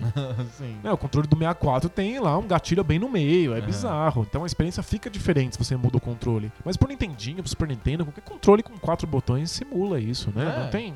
Não é Ou tão, mesmo tão teclado, treta. é ruim, mas até que rola, assim. É, não, é, não é absurdo. É, exato, não é que nem emular o analógico no teclado, não funciona, mas pro Nintendinho ou pro Super Nintendo acho que até vai, assim, sei lá. É, eu não sou um puritano de controle, mas Aham. eu, eu, De eu- save state é. é, da jogabilidade, eu quero, eu quero fruir a jogabilidade exatamente como o criador queria que eu fruísse. Como que é emulação de jogos de computador? É porque Eu, não, eu, eu, eu tenho um puritanismo, então. Que eu não gosto de emular os jogos de computador no Raspberry. Ele tem, ele tem o Scum VM, ele, ele poderia jogar point click da LucasArts no, no, no, no controle do Xbox Você lá não- e tal, mas eu não quero. você não quer misturar computador, computador com videogame, é, isso? é computador pra mim, eu jogo no computador. Tem que ter um teclado, tem que ter, tem que ter um mouse. No videogame não quero jogar Day of the Tentacle ou Dune 2. Ah, joguei Day of the Tent. Eu jo- joguei quase todos os point and clicks da LucasArts de novo num PSP. E aí? Eu já tinha jogado todos eles criança com mouse, não havia um computador, e aí joguei eles de novo com analógico como mouse. e funcionou? Perfeitamente, não faz a menor diferença. Você não se sentiu mal, assim, se- com os- com- buscando, assim, um... Não, ele- o- jogo foi pensado pra que eu mexa aquele cursor em direção a coisas. Eu consigo mexer ele com um analógico ou com mouse. Sei, tanto faz. Se eu pudesse mexer com o poder da mente também, mexia, tanto faz. Mas é que não sei, eu acho que quando eu tô emulando um computador, e eu adoro emular computadores, não só pra jogos, mas pra um monte de coisas, eu emulo MSX, emulo Commodore 64, emulo PC, eu quero sentir digitando coisas, eu quero sentir o teclado. É A, a a gente falou um pouquinho Jogar disso. Larry, eu tenho que ter um teclado digitando as coisas. A gente falou um pouquinho disso, acho que talvez no primeiro podcast. É que o, o computador, ele, ele assume que você tá com a cara na frente do, do, do monitor. Sim, a gente falou disso no, com- no, no episódio número 2. E isso muda um pouco. Quando você tá lá sentado no seu sofá, controlando um point and click à distância, talvez você não veja os pequenos detalhes na tela É, Exato. que você precisa. A experiência fica esquisita mesmo. Sim. Mas agora, com um PSP tem tá na um- minha cara, É, tá eu te dou um exemplo. monitor. tem vários jogos. Tem um. Acho que tem nos dois jogos de point and click do Indiana Jones, o Last Crusade e o Fate of Atlantis. Tem uma, uma, uma hora que você tem que escolher um livro da prateleira. Tem uma prateleira, aí cheia de livros, assim, um monte de. que são pixels compridos assim, coloridos. Um monte. E você tem que passar o mouse e não tem nada embaixo. É uma hora quando você passa o mouse, aparece assim, livro sobre alguma coisa. É um típico expediente de jogos da LucasArts de você não tem ideia do que você faz na tela, você fica fazendo um scan total da tela até achar alguma coisa que seja sensível ao mouse. Imagina eu no sofá, usando o controle do Xbox, tentando achar um livro da prateleirinha lá com um controle super impreciso e tal. Então, o Monkey Island recebeu uma versão remasterizada Aham. pra, pra PC e pra Xbox, Sei. por exemplo, pra Play 3 também. Tem um botão que escaneia pra você. Ah. Você aperta um botão ele te diz quais, quais elementos da São tela são clicáveis. clicáveis. Porque se entende que você não tá com o teu nariz colado no, no monitor. E com o mouse que você consegue arrastar bem Exato. lentamente e tal. É, meu puritanismo é, eu, jogos de computador eu só emulo no computador. Muito bom. A gente falou sobre por que, que a gente emula, a gente falou coisas que mudam no gameplay com emuladores e, e, e não com os consoles. A gente falou de Raspberry Pi, a gente falou de emulação de jogos de computador. Pra terminar, experiências nossas com emuladores. Acho que a gente tem bastante, porque se for pensar bem, a gente passou a maior parte do tempo jogando jogos nos emuladores e não nos videogames. Sim. Ser criança é uma merda. Aham. Porque a gente, a gente não tem dinheiro pra, pra sustentar os nossos vícios, né? Os nossos hobbies. Nem fudendo. Você precisa. Você depende da boa vontade de alguém pra te dar aquele presente. Sim. Era impensável na nossa infância ter mais do, do que um console. Sim, totalmente impensável. Nossa, a, a geração é Super Nintendo e Mega Drive. Quem tinha os dois? E, eh, aliás, acho que é por isso que, que os fãs são tão chiitas. Porque só podiam ter um, eles Só- tinham que escolher, eles só podiam- justificar aquela escolha. É tão difícil escolher, custou uma fortuna, custou Então é tão o melhor, caro. claro que é o melhor. É Se eu tenho esse, se eu ganhei esse de Natal, ele tem que ser o melhor. E todos os outros jogos são uma merda pra eu não passar vontade. não é bem isso? Claro que é. Só que depois quando você cresce, tem dinheiro e você pode ser indulgente com você mesmo, você vai lá e compra um monte de consoles e, e tem toda a geração. Então quando, quando a gente era criança, era, ou era Nintendinho ou Master System, ou Super Nintendo ou Mega Drive. Então eu só tive contato com os outros, Com o emulador, com o eu também. rival, através da emulação. Eu também, com os emuladores, isso mesmo. Eu não cheguei a ter um, um Super Nintendo, mas eu tinha muito, conhecia muita gente que tinha um Super Nintendo, inclusive peguei vários Super Nintendo emprestado. de- Eu, eu também, eu não tive o Super Nintendo, mas eu bacana. emprestei o Super Nintendo várias vezes. Jogava muito. E muito mais velho é que eu fui emular um Mega Drive e fiquei muito surpreso. Era, era tão bom. É bom, é, bom tão demais. Baita videogame fantástico, né? Inclusive eu tenho um pé na SEGA, assim, mais do que. Do que nas outras coisas, é. Aham. E por que que eu não conhecia ninguém que tinha um Mega Drive? Eu fiquei muito confuso. Mas na época em que eu fui, em que eu fui ter esse contato com a SEGA, eu já não tinha mais como encontrar um Mega Drive no mundo. Eu não ia encontrar esses cartuchos pra jogar. A emulação era a única porta de entrada. Sim. Foi incrível. Eu não teria a mesma visão sobre os videogames, essa visão geral, se eu dependesse da grana e do, do console que eu ganhava de Natal volta e meia. Exatamente. Né? Os, os emuladores acabam abrindo o nosso. aumentando o nosso léxico, assim, né? O nosso Sim. repertório. Eu preciso dizer, eu acho que os emuladores são ponto fundamental do meu gosto por videogames. Lembra de um debate de bolsa que a gente fez que eu comentei um pouco da minha tra trajetória gamer? Sim. Então eu- parei de jogar quando a partir de um certo tempo. Eu tive Nintendinho, eu tive eh, MSX, depois eu tive um computador, um PC. Esse computador foi evoluindo. Eu jogava bastante nele, várias gerações de jogos de PC eu joguei no meu PC. Quando eu entrei na internet, eu parei de jogar. E eu fiquei muitos anos sem jogar, muitos anos sem jogar. Então eu fiquei um não gamer. Aí a internet começou a trazer um pouco de nostalgia sobre tudo.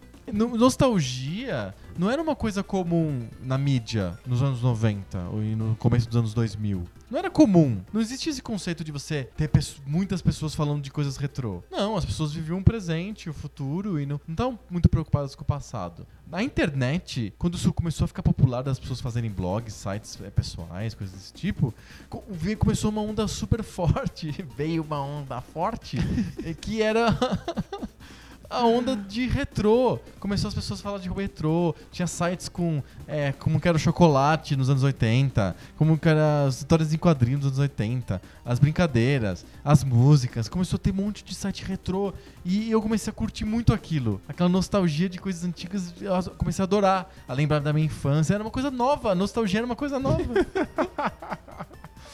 E veio junto com isso, eu descobri que podia ser- eu podia jogar os videogames antigos. Não tinha YouTube. Hoje eu poderia até me, dar me satisfazer indo no YouTube ver as pessoas jogando jogos antigos. Naquela época não tinha YouTube. Era 97, 98. Tinha os emuladores que eu podia baixar e jogar os jogos. Porque eu descobri. Aquilo foi incrível, foi um orgasmo, assim. Era, era melhor que procurar pornografia. Era muito bom. Eu procurava os jogos da minha infância. Eu ficava pensando assim, que jogo que era legal mesmo, que eu jogava muito. Ah, é que.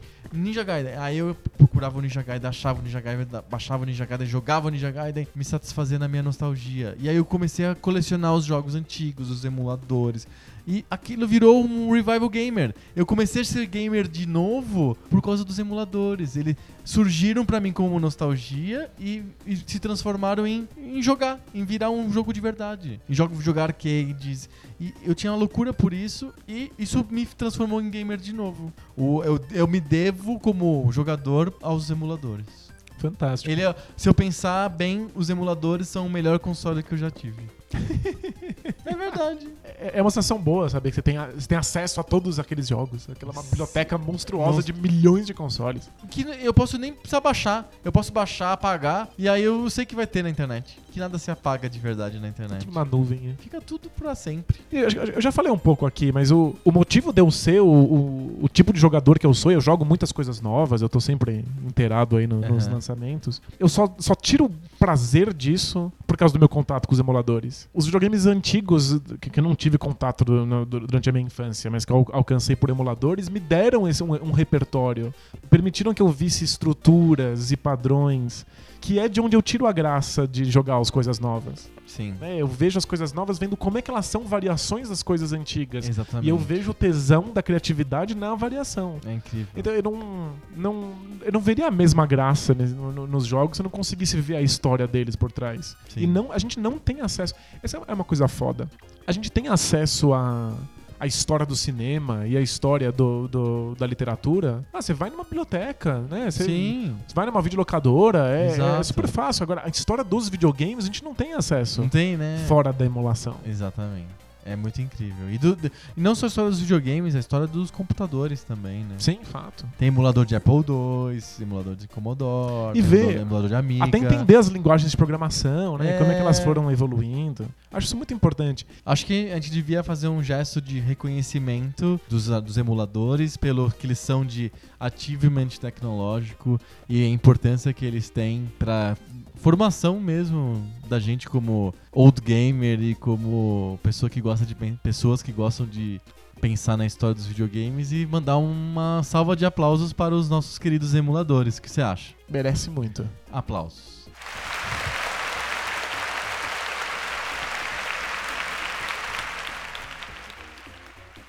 Ficam, vão nossos efusivos abraços para a galera da emulação. Tô, tô- tô enxugando uma lagriminha aqui. Bora fazer debate de bolso? Bora! Vamos lá.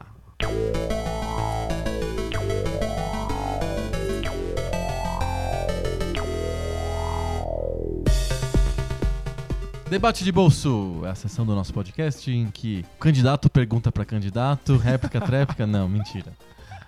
É aquela sessão em que toda semana um de nós pergunta alguma coisa aleatória não combinada pro outro e surge um debate que pode ser interessante. Essa semana sou eu? Essa semana é você. Eu, Ih. eu é que as escuras aqui vou, vou, vou tomar uma bomba na cabeça. Deixa eu te contar, eu nem te contei isso, eu vou contar pra você no podcast. Opa! É, eu aderi a um experimento chamado Segunda Sem Carne. É um experimento proposto pela, pelo Paul McCartney, pela mulher do Paul McCartney, tem um povo lá, que fala assim, olha, você sabia que você comer carne todo dia vai, causa várias coisas em relação à ecologia, que é a pegada de carbono de comer carne. Você pode diminuir um pouco o seu consumo de carne, não precisa ser radical, é, e ajudar aí o ecossistema, e às vezes até, a sua saúde e tal. Preciso confessar que al- algumas coisinhas de saúde também me forçaram a isso, né? Imagina. Então aí eu pensei de ad- aderir, já que existia um movimento pronto. Foi fácil, já existia, eu Ele tá- simplesmente comecei. Ele tá estruturado e tudo mais, né? É, tem uma. Me sinto backed, assim, me sinto sustentado não, é por um movimento que já existe. Chama Segunda Sem Carne. Nos links do post eu mando o, o link lá. Então eu tô há o quê? Três ou quatro semanas não comendo carnes nas segundas-feiras. Na semana que eu tive mais problema, eu não comi carne a semana inteira. Mas tudo bem. Mas de, de alguma maneira eu me sinto dentro desse movimento agora, de- da segunda sem carne. E tá sendo legal, é. Dá mais trabalho não comer carne na segunda-feira, mas funciona. E eu queria saber um pouquinho de você, já que você é vegetariano de verdade, não só da segunda-feira, você é da segunda a segunda. Como que é ser vegetariano e por que que você virou vegetariano? Nossa. Aí o pessoal reclama que a gente não, nunca discorda em nada. A gente vai discordar agora? oportunidade de discordar um pouco. Puxa, eu achei que a gente ia discordar sobre vegetarianismo, mas agora você não come carne às segundas. Ah, mas eu só sou vegetariano na segunda. Hoje é sexta, então eu posso ser hoje discordar de hoje você discorda. Hoje eu discordo. Segunda-feira a gente, é, a gente é amiguinho e vai comer junto uma- uma- umas folhas. né? Eu já sou vegetariano há bastante tempo. Quanto tempo? Acho que cinco anos já. Ah, legal. Muito bom. Eu tô naquele ponto em que eu já não lembro mais o gosto das- da, Da- da carne, É, tá. Eu já não reconheço mais. Os motivos são tantos, assim, são, são, são motivos em várias frentes. Você que gosta de taxonomia, Vamos classificar os motivos. me ajudar a classificar. É, um deles é saúde. Você falou que a, a- a Linda McCartney teve- lutou muito por, por mostrar que o vegetarianismo era bom pra saúde, inclusive pra pessoas que achavam que a carne era necessária para que elas tivessem vidas saudáveis. Tipo proteína, fonte de proteína, É. de ferro, essas coisas desse tipo. Ela tinha uma, uma luta particular com motoristas de caminhão. Nossa, como assim? porque ela pegou eles como exemplo de alguém que sente que precisa fazer alguma coisa física e que, portanto, precisa de muita proteína e que para em qualquer lugar e precisa de uma refeição prática e fácil e acaba comendo um monte de carne pra isso. Sei. E ela queria desmistificar essa coisa de que só a carne gera proteína e energia. E ela começou a fazer refeições congeladas Ah, práticas Pra caminhoneiros. para caminhoneiros. E provando que eles, eles ficariam mais saudáveis com isso, né? Então, tipo, uma parte é a saúde. Acho que a saúde de todo mundo se beneficiaria de, Mas, de, mas de uma dieta explica, vegetariana. eu entendo que o pessoal fala muito que a saúde se beneficiaria de uma dieta vegetariana, mas eu queria que alguém me explicasse por quê. Primeiro porque a carne que você ingere, ela não é... Ela não é a carne ideal. Ela não é a carne que se ingeria há muito tempo atrás. Tá. É, Ela tem hormônios. Isso, e- né? desde que a gente começou a criar, criar carne em grandes fábricas, né? Elas são como se fossem indústrias, não são mais fazendas. Aham. que elas são feitas em larga escala, em linha de montagem, a carne tem muito hormônio, muito antibiótico. Quando você cria um monte de animais ao mesmo tempo, você não pode garantir a saúde de cada um deles em particular. Um fazendeiro não pode olhar para o animal e ver se ele está doente ou não. Então você tem que alimentar todos eles com a mesma refeição, mesmo que um não queira comer hoje, ou que um esteja meio um pouco doente. E por via das dúvidas, você tem que dar remédio para todos os animais por igual. Então eles acabam recebendo todos eles a mesma quantidade de antibiótico. Mesmo não estando doente. É, é é uma coisa por segurança. Eu não posso lidar com cada um, eu tenho que lidar com a massa. É, eu preciso garantir que eles cresçam o máximo possível na menor quantidade de tempo. Isso acaba gerando uma quantidade grande de, de hormônios e antibióticos que vão, vão parar no seu corpo e que você nem imagina, né? Não... Tá, mas e se eu comesse carne orgânica? É, o problema é garantir o que é uma carne orgânica. É, a gente não tem qualquer tipo de controle quanto a isso. É, do ponto de vista legal, na legislação, é, orgânica é simplesmente abrir uma janela no, dentro de um, de um criador de, de, de animais ter um mínimo de contato com, com um lugar fora do lugar em que ele dorme é, é considerado carne orgânica. Você não tem muito controle sobre o não, que tipo é, de substância é colocada. É carne orgânica ou carne de criação humanizada? Que são coisas diferentes. Carne com criação humanizada é, é o animal é tratado é bem tratado, ele é solto, Sim. ele não é confinado, etc, etc. Isso, é, isso é uma criação humanizada. E que... Mas não é orgânico, porque você pode estar dando ração não orgânica, você pode estar dando remédios eh, de origem química e coisas desse tipo para aquele animal. É que isso é super difícil de controlar mesmo a criação humanizada, a gente não tem muito controle de quais são as diretrizes, do que pode e o que não pode. E... O humanizado não tem legislação, o orgânico tem. Para você ter aquela certificação de orgânico, você passa por uma inspeção, o cara vai lá e verifica como que é, o que ração que o bicho tá comendo e tal. Por amostragem ele fala ok e imagina que, que como o cara é certificado, ele vai respeitar aquela certificação. Perfeito. É uma questão de confiança. É uma questão de confiança. Qualquer certificação é questão de confiança. É, tem que confiar que a, que a lei vai manter o cara dentro do. Que o cara padrões, vai respeitar é. a certificação. Sim. Que ele não vai ter medo de um dia chegar uma fiscalização surpresa e. Opa, você tá fora da certificação? Tira o tio certificado, né? Justo. É, mas enfim. É que ainda assim, a gente tem a questão de que o corpo humano não tá, ele, ele não tá capacitado para digerir a quantidade de carne que a gente coloca para dentro do organismo. Eu não sei, eu não vou saber exatamente os dados, uhum. mas a Organização Mundial da Saúde recomenda uma quantidade de carne por semana que a gente extrapola num dia fácil. Entendi. Come-se demais, cara. A gente come uma quantidade de carne que é, é, muito acima do que o seu organismo consegue lidar. É, tem toda a parte de, de, de digestão e das toxinas que vem mesmo com a carne. Naturalmente. Naturalmente, né? né? Pensa que a carne não é uma, uma refeição diária para o ser humano ancestral. Uhum. Né? É uma... Era difícil pra cacete. É, é difícil caçar. quando, você, quando você caça, você come aquela carne por um tempo, vai ficar um tempo sem poder comer de novo. Você aproveita tudo do animal. Sim. E você não pode ficar com dias comendo a mesma caça, porque ela estraga. Sim, é complicado. E, mas agora que a gente tem muita abundância, porque é feito em, em, em escala, em grande então. escala, uhum. a gente come o tempo inteiro em todas as refeições, né? Muita gente não imagina uma refeição sem carne, não sabe nem como funciona. Então seu corpo não está pronto para isso. Obviamente você vai ter questões com o seu organismo. Colesterol, quantidade de toxinas, estresse, corticoides, etc. Uhum. Então, além dessa questão de saúde, e mais ou menos atrelada a ela, tá a questão ética o fato de que a gente cria agora esses animais em, em grandes indústrias faz com que eles sejam tratados como produtos, como mercadoria. Uhum. Eles não são tratados como seres vivos. A gente anulou aquela linha que unia os seres humanos aos animais, que faziam com que nós fizéssemos parte de, de, de um mesmo ecossistema. Uhum. Então a gente trata eles simplesmente como mercadoria. A gente vai lá, mata e come. É, a maior parte das pessoas come essas coisas porque pega no mercado como se fosse um produto, sequer sim. imaginando que isso é um animal vivo, né? Ah, tem os famosos testes de botar uma pessoa que come sempre carne e pode matar aí, ó. Mata aí o, o, o boi aí, ou a galinha uma bisavó nossa poderia matar uma galinha facilmente. Não, com certeza. Ela chegaria, dar uma torcida no pescoço da galinha, pronto, acabou. Ela estava acostumada a fazer isso. É, Hoje ninguém faz isso, ninguém mata a própria galinha, né? Então, é engraçado que a, a nossa bisavó mataria uma galinha. Tranquilo. Porque ela, ela entende perfeitamente que nós dependemos das galinhas, que as galinhas fazem parte do mesmo meio. Ela não mataria 42 galinhas. Ela mataria uma galinha quando fosse para comer. Não vai matar galinha todo dia, comer Sim. galinha todo dia. Você conhece comida kosher, né? Sim. Quando você mata um animal para comer, segundo os preceitos kosher, há uma espécie de cerimônia e toda uma preparação e um jeito de você matar aquele animal que seja, entre aspas, respeitoso com o animal e respeitoso com a natureza ou Deus que seja que tá te oferecendo aquilo, é para você lembrar daquilo, é não ser uma morte tão seca assim. Sim, é, é entender que fazemos parte de, um, de, um, de uma mesma existência, né? De uhum. um, de um é, a, a, gente perdeu completamente qualquer possibilidade de uma harmonia quando a gente transformou os animais em mercadoria. Então a, a parte ética pesa muito. A gente trata esses animais como se eles não fossem vivos.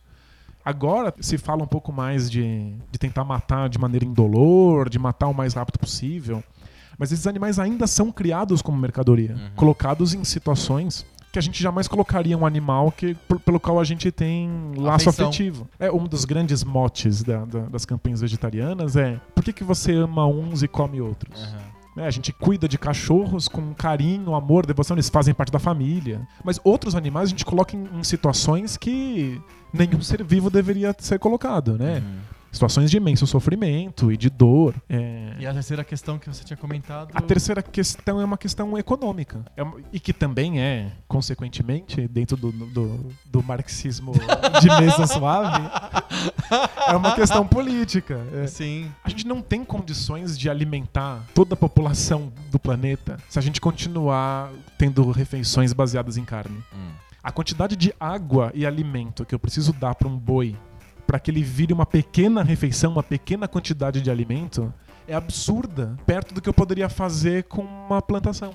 Então, a quantidade de soja que um boi come para virar uma refeição simples poderia alimentar muita gente à base de soja. É preciso repensar o modo como a gente usa o território, como a gente usa a terra, a quantidade de comida que a gente gasta para gerar outra comida. Se a gente está realmente imaginando um mundo sem fome, em que a gente possa criar alimentação suficiente para todas as pessoas, a carne não é uma solução. Mas é possível a famosa carga de proteína que uma nação precisa para se desenvolver? É possível dar essa carga de proteína para um país sem carne? Sim, a- gente encontra muita proteína nos- em grãos. É. E a gente dá muitos desses grãos para os, Para os animais? para os animais, para o pasto. Mas eu não tenho que comer uma quantidade ridícula de grãos enorme para poder ter uma a mesma quantidade de proteína que um bifinho me dá? É, a, a coisa que o vegetariano descobre mais rápido é que a, a proteína não é um problema. É? A proteína é muito simples. A proteína tem muito mais lugares do que você imagina. Você descobre que a, a nossa alimentação, nosso conhecimento de alimentos é muito restrito, é muito limitado. Isso é um repertório pequeno. Nosso repertório é muito pequeno por causa da carne. Quando você tira a carne e, portanto, você tira a sua principal fonte de proteína, você é obrigado a procurar essa proteína em outros lugares. Uhum. E você descobre que existem muitos lugares. Hoje em dia é muito mais fácil ser vegetariano. Imagina, nos anos 70 era um inferno. Hoje em dia você tem muito apoio, muitos grupos, muita informação, muitas lojas, supermercados, feiras, grupos. E aí você descobre que existem muita, muita comida diferente que te dá proteína e que você simplesmente não está acostumado porque você Não tem cultura. não tem cultura. A carne é mais fácil, mais simples, está em todo lugar. É, os inimigos não são a proteína, os inimigos são outros, né? A B12 é encrenca, a proteína não. E acho que. O ferro também. É, o ferro você encontra em legumináceas Aham. e em couve. Eu tive uma, uma chefe que era vegetariana e ela teve anemia várias vezes. O que a gente vê muito, assim, é muito comum, o vegetariano que simplesmente pega as coisas animais e corta. Certo. E fica nisso. E não substitui. Você não substitui, você não vai atrás de novos alimentos. Se você não vai atrás disso, se você não expande, você cai numa anemia desgraçada. É? Porque vira é vegetariano de macarrão que a gente chama. É o que eu faço na segunda-feira. Você come massa. É, eu como risoto, sabe? é tipo. isso. É- você vira vegetariano de amido. né? Aham. Então você para de comer a carne, mas você come arroz e macarrão. Então isso não, não, não vai te levar a lugar nenhum. É, Então, eu tenho algumas questões. Manda. Vai ser bom porque você provavelmente já sabe as respostas muito melhor que eu. Ou não, né? A primeira questão que eu coloco é o quanto que a gente consegue dissociar a alimentação da cultura. Perfeito. O quanto que a gente consegue é, dizer que a alimentação é uma atitude de saúde e uma atitude ética e não uma atitude cultural? Como que a gente dissocia o ato de comer da sociedade na qual a gente está inserido? É, deve ser muito mais fácil ser vegetariano na Índia do que aqui no Brasil, por exemplo. Com certeza. E deve ser mais difícil ser vegetariano na Argentina do que aqui no Brasil, por exemplo. De fato. A gente é treinado desde pequeno a ter uma atitude como a do, E- do Henrique Jacan, o, o cara do Masterchef, é, de quando foi um cara lá mostrar mu- muitas comidas lá que é, era um cara mestre de yoga e ele tava naquela fase seletiva do Masterchef e ele fez um suco verde de luz e coisas desse tipo assim e botou vários brotos e coisas desse tipo e ele ia falando assim, eu tô colocando isso porque isso aqui é alcalinizante, esse aqui ele é muito bom pro olho, esse aqui é bom pro rim e não sei o que. Aí Parece o que é Jacan, é? aí o Jacan falou assim: Eu não sou interessado em apotecar farmácia, eu gosto de comida, de gosto, tá? entendeu? Eu, eu tenho uma visão parecida com a dele, eu tenho uma visão muito social da comida. E, e eu imagino imagino que pra quando você se torna vegetariano, você tem, tem que renunciar um pouco a isso. A, a cultura da comida e a, essa socialização que a comida traz, não é não? Então, a comida é a história de uma comunidade. Certo. Quando alguém te oferece um prato, ela tá oferecendo toda a história daquele prato, toda a Tá. história das famílias que chegaram nessa receita, né? Nada é tirado da orelha. Sim. Então, a comida que a sua família sempre fez entra em você, faz parte de você e você Aham. vai continuar passando essa comida pra frente. Sim. O que, obviamente, camufla toda a questão ética da comida. Sim. A gente dá um valor enorme pra cultura da comida, mas se, se a gente trocasse isso pra, por exemplo, ah, minha família sempre escravizou negros. Aham, sim, eu A entendo. gente, a gente tropeçaria feia. É, a cultura da comida é um pouco de battery saving mode do cérebro da comida. Do- Sim, A gente é. para de pensar sobre a comida porque tem uma cultura que já traz Todo mundo sempre cozinhou desse jeito, sempre fez desse jeito, É. sempre usou esse ingrediente dessa maneira. Sim. Quando você tá dizendo não pra essa cultura e tentando novos alimentos, você tá renunciando a uma parte bastante importante da história do seu povo. Sim. Mas não é como se você estivesse indo pro limbo e ficasse flutuando sem história. Você tá em- adentrando uma outra cultura que tem uma outra história. Era mais ou menos essa o ponto que eu queria chegar, assim. É, é uma espécie de subcultura mesmo, não é não? É- Sim. é- é- tem mais coisas além do ato de comer. Comer não é só comer, é é aquilo que a gente mais faz na vida, sabe? A gente Aham. come um- muitas, vezes e por muitas dia. vezes por dia, todos os dias. Todas as receitas têm uma história, carregam toda uma carga É cultural. que eu, eu tinha uma- eu tenho ainda um pouco de, de ranço de é, pensar no vegetarianismo como uma opção que extrapola muito a, a comida em si e que eu tenho que abraçar um monte de outras coisas, sabe? Aí eu fui Não- numa, fui numa feira vegana aqui nesses dias, Aham. um monte de comida gostosa, eu sempre vou pra comer, como muito. E aí, algumas mesas do lado das- da, da, da comida, tinha um monte de mesa de tarô. é, exato. Você tem, que, você tem que gostar de tarô também, de runas místicas. É, mas é, não, de, né? De Hare Krishna. Não É- necessariamente, É, muito mas é que difícil encontrar um restaurante vegetariano que não seja ligado a uma religião específica. Tá, tá ficando mais comum. Eu, eu, eu acho que são essas subculturas, porque, obviamente, você está saindo da cultura da- da- de alimentação do seu povo e entrando Aham. numa subcultura. Essas subculturas meio que cresceram juntas nos anos 60. Sei. Né? Tipo, a, a subcultura dos hippies, Dos a hippies, subcultura é. do, do, do tarô. Macrô. Exa- Então, a- acabou ficando junto. Sim. Mas elas não são. Elas não são interligadas. Elas Aham. simplesmente andam juntas. andam juntas, estão próximas. Aham. Tem feiras veganas que não tem nenhum traço de misticismo. Tem outras que tem um monte de mesa de tarô. Essa É. tinha. Essa tinha, e aí eu não chego nem perto. Um Você não quis falar com a um moça do tarô? Poxa, não sei O cara falou, pô, você é vegetariano, então vem aqui, você tá no tarô também. Vem aqui, vem saber como vai ser seu futuro. Vem os arcanos maiores, os arcanos menores. eu tenho uma preguiça disso. Pensa no vegetarianismo como um grupo de pessoas que tem que usar a criatividade porque tiraram delas alguns ingredientes básicos. Tá, vamos pensar no vegetarianismo como um grupo de pessoas que fazem música chiptune. Isso, é, é- é bem isso. Você coloca uma limitação de hardware É, você, ó, só tem isso aqui, é o processador de som do Isso. Nintendinho. A- Aí a, a pessoa vai ter que criar coisas com isso, criar uma cultura dentro disso. Sim. E até talvez descobrir novos sons que não eram perceptíveis antes dessa limitação. Exato. E aí isso, isso cria uma, uma identidade, assim, um, um- um grupo. Tem grupos que fazem comidas que são variações de, de comidas com carne. Isso que eu ia falar. É, a coisa que eu tenho mais implicância no vegetarianismo é, é o que eu chamo de comida falsa. Isso. É a feijoada falsa, é o estrogonofe falso, é o pastel de carne falso. Por que que, por que que não posso comer um pastel de palmito? Eu tenho que comer um pastel de carne falsa. Eu, eu tenho um colega que brinca assim. Imagina se, todos, se todo mundo fosse canibal. Aham. E aí a gente não quer mais ser canibal, a gente quer ser outra coisa, mas eu sinto falta de comer braços de criancinhas. Então a gente começa a fazer braços de criancinhas com carne de vaca. É bem isso. É, é um primeiro passo e se, se usa muito pra atrair pessoas que não têm repertório de comida. Tipo, Sei. meu repertório é carne. Aham. Então eu, eu quero comer esse pastel, vou comer com o quê? Ou é carne ou é queijo. Então eles fazem de jaca e falam carne de jaca. É, jaca Faz- verde, né? É. Aí fica É que esse nem comida violino sintetizado. É, é- é exato. Que, que som que é esse? Ah, parece violino.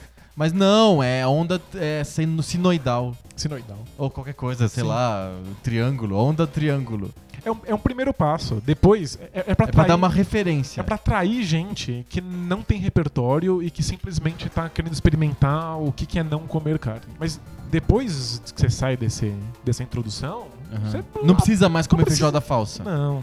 você pode simplesmente descobrir os novos alimentos Aham. que você não conhecia antes. Pratos vegetarianos, não Sim, versões vegetarianas de pratos não vegetarianos. tem muitos lugares que fazem versões, tem muitos lugares que fazem coisas novas. É que Aliás, a maioria é versão. Eu me lembro de vários restaurantes vegetarianos que eu acabei indo e tal, e que eram com versões, Então, assim, muitas versões. tudo Eu depende me senti em Las Vegas, assim, nada era real, era tudo falso. tudo hiper real. É. É, tudo depende do tamanho da subcultura. Um restaurante vegetariano se sustenta se ele não atrair também o público que não é vegetariano e vai lá em busca da, da carne, da versão de carne, da versão da feijoada.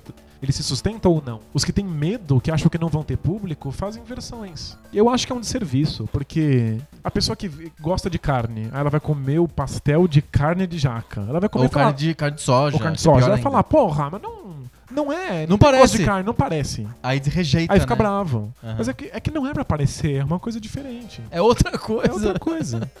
E eu acho que pra terminar, a última crítica que eu tenho, assim, com relação à questão ética. O quanto que o avanço da, da pecuária e da industrialização dos alimentos é, é importante pra gente manter as pessoas vivas. Eu converso muito isso com a minha esposa, por exemplo, que ela curte muito orgânico e coisas assim.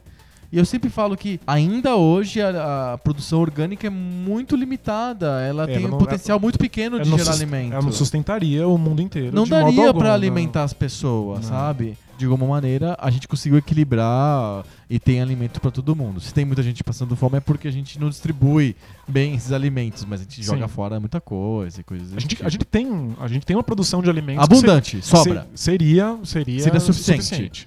Uma, uma produção orgânica não é suficiente. Não. O quanto que a gente pode abdicar da ética em, tr- em troca da sobrevivência da nossa própria espécie? Então, Um, uma onça não tem problemas éticos ao matar um viado. vai, Claro, um, um chavão, um super chavão. tem duas coisas aí. A primeira é que vários estudiosos que pensam a questão vegetariana afirmam que seria possível alimentar toda a população da Terra sem produção animal. Tá. Tipo, então existiria essa possibilidade técnica. Aham. O outro ponto dessa questão é tipo, o quanto a gente está disposto a sacrificar os animais pela nossa própria sobrevivência. Eu não tenho dúvida de que a sobrevivência humana é a mais importante Aham. para os humanos. Né? Esse é o único modo que a gente entende de percepção, é o modo que a gente deveria proteger. Mas eu acho que o, o perigo que acontece aqui, e nem sempre ele é tão perceptível, é o, essa racionalidade instrumental que a gente usa no mundo. É, a gente está disposto a sacrificar os animais dessa maneira Industrial? industrial porque a gente consegue olhar para o mundo como se ele fosse uma coisa completamente à parte do homem. Então a gente sente assim, estamos salvando o homem quando sacrificamos esse animal, como se nós fôssemos coisas separadas, avulsas. E a gente usa a nossa racionalidade para dominar a natureza como uma um, esse, essa existência à parte, como se isso fosse nos tornar vivos e soberanos e, e garantir a nossa existência no mundo. O problema é que essa racionalidade, racionalidade instrumental é quem diz o que é humano e o que não é, não percebe que nós precisamos que os animais estejam aqui para que nós sobrevivamos, Aham. que, o, que a gente precisa que o mundo não seja tratado como se fosse um objeto e que existe um, um tropeço aí, um degrau que a gente tropeça, que é que essa racionalidade instrumental pode ser facilmente passada para outros seres humanos. Essa mesma mecânica que diz eu preciso matar os, esses bois aqui nessa fábrica para sobreviver é a mesma que diz eu, posso, eu, eu preciso matar esses judeus aqui para que nossa nação ariana possa sobreviver. Essa capacidade de desassociar um ser vivo do outro é muito perigosa. Entendi. Então eu acho que existe essa armadilha ética aí. A ética da vovó lá que estrangula a galinha já não seria suficiente? Ela precisa de alimentar a família dela uma vez por semana e ela vai lá na. pega aquela galinha que tem nome, que ela cuida desde pequena e tal, e vai lá e mata. Assim, é que a gente, a gente passou isso pra um. A gente esqueceu completamente esse resquício de ética por, por uma tentativa de dominar inteiramente o mundo ao nosso bel prazer. Não, perfeito, mas é, numa- é, não dá pra gente chegar numa que eu chamo de solução de compromisso? A ética da vovó que mata a galinha, em vez da ética da fábrica da Friboi que mata milhões de bois? Perfeito. Eu, eu, pessoalmente, eu sei que alguns vegetarianos diriam não, porque eles acreditam na liberdade animal, de tratar os seres humanos os animais Porque como se eles muito fossem. provavelmente eles estão muito ligados em várias doutrinas religiosas que tratam animais de, de maneira X ou Y. Alguns, alguns simplesmente percebem se você escraviza animais, se você usa os animais pro seu, pro seu bel prazer, você pode fazer isso contra os seres humanos também. Eu, eu não vejo muito problema em matar animais às vezes, Uhum. de maneira ética, de maneira respeitosa, entendendo que fazemos, fazemos parte do, do, do mesmo contexto. Entendi.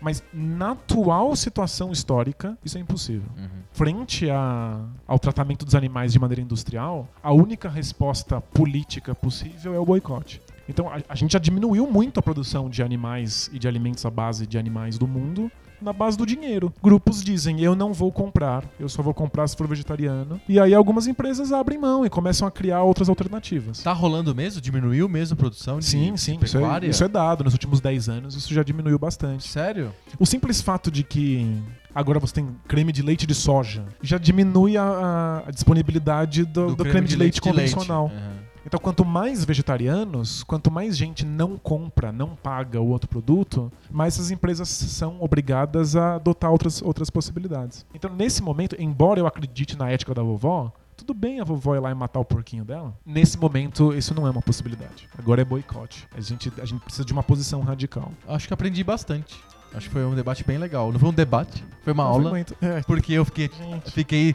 aprendendo com você. Eu joguei várias cascas de banana aí no- na, na estrada, você não escorregou. Eu, eu peço desculpas. Em cinco anos de vegetarianismo, Você já tá super treinado. eu já fui atacado de, de muitas maneiras por muitas pessoas, inclusive algumas muito inteligentes, outras muito preconceituosas. e aí eu, eu, eu tenho certeza que eu acabo adotando sem querer um tom professoral defensivo. Não, mas não, eu achei que eu achei fantástico. Eu acho que, assim como eu, acho que tem um monte de gente que vai escutar e vai aprender. Eu, eu aprendi pra caramba, assim. Mas eu, eu- eu devo repetir algumas, al- algumas frases prontas em tom, em tom de professorzinho, que, que- que eu, vou me, eu vou- eu vou me envergonhar muito quando eu ouvir isso depois em casa.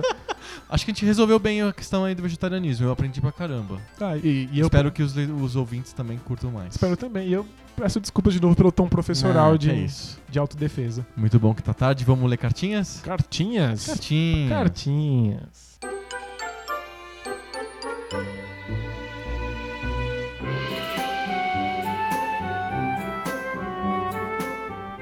Cartinhas. Temos. Vamos ser breves hoje? Vamos, a gente tá falando há muito A tempo. gente tá há muito tempo falando, então eu vou ler rapidamente duas cartinhas. A primeira cartinha é a cartinha do Ricardo Santos. E ele falou assim: Que merda! Desculpa. Na verdade, é o que ele, ele reclamou, mas é que ele tava querendo diminuir a dieta dele de podcast. Ele tá querendo, tipo, a, a fazer a segunda sem podcast. e aí, o que acontece na vida dele? Apareceu o Poco Pixel, ele ficou muito feliz com o Poco Pixel, ele achou o podcast muito bom, pegou de primeira, e aí ele já colocou a gente no software dele lá de podcast, no ouvidor de podcast. Posso falar assim, ouvidor? Pode. É, tem o Eu leitor e tem o ouvidor, né?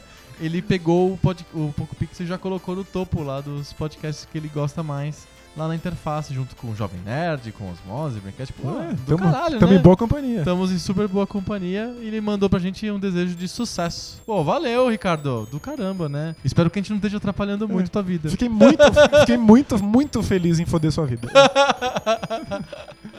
E a segunda cartinha pra gente ler é a cartinha do Luiz, que ele também tá passando a mão na nossa cabeça, dizendo que o podcast é excelente. Que bom, ni- ni- ninguém veio reclamar do Mad Max essa semana. não, então. nin- ninguém falou de Mad Max. Eu acho que Ótimo. a gente reclamou tanto do papo do Mad Max, da maioridade penal, que o pessoal tirou o pé do acelerador mesmo, assim. Veio passar a mão na nossa cabeça. E tá todo mundo passando na nossa cabeça. O Luiz Pérez disse que os episódios estão cada vez melhores e debates cada vez mais interessantes. Legal. E a abordagem a- que a gente tem, que o Poco Pixel tem com relação aos mais diversos assuntos, segundo ele, é sempre a mais precisa e consciente possível. Ô, louco.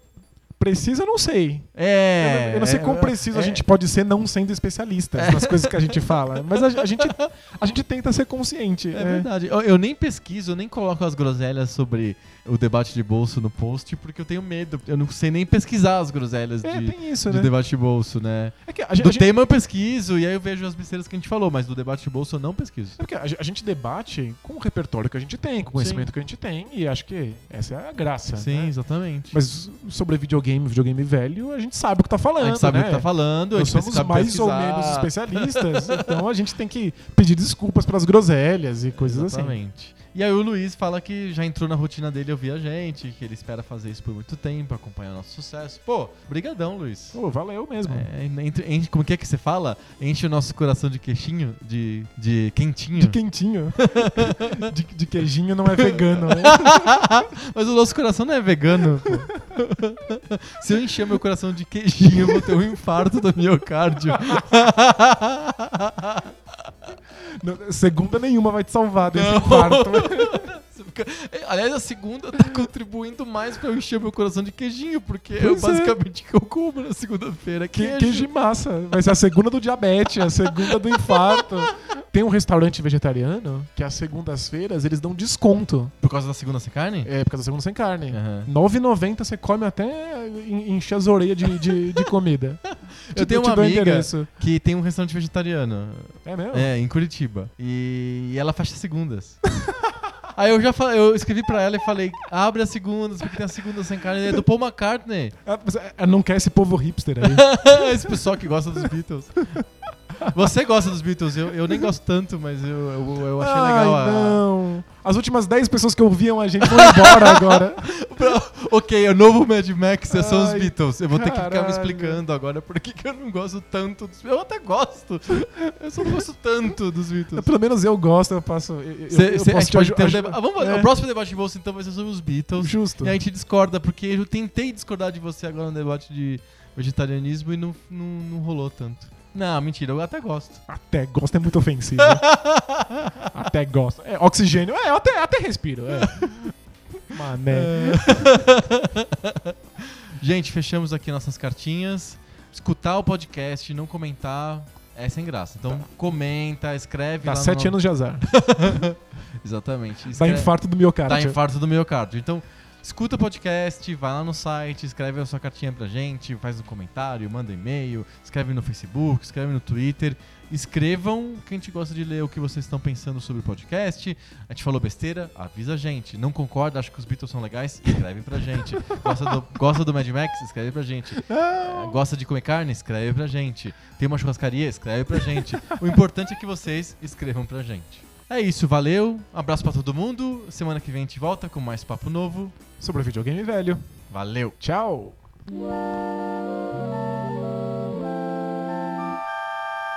Thank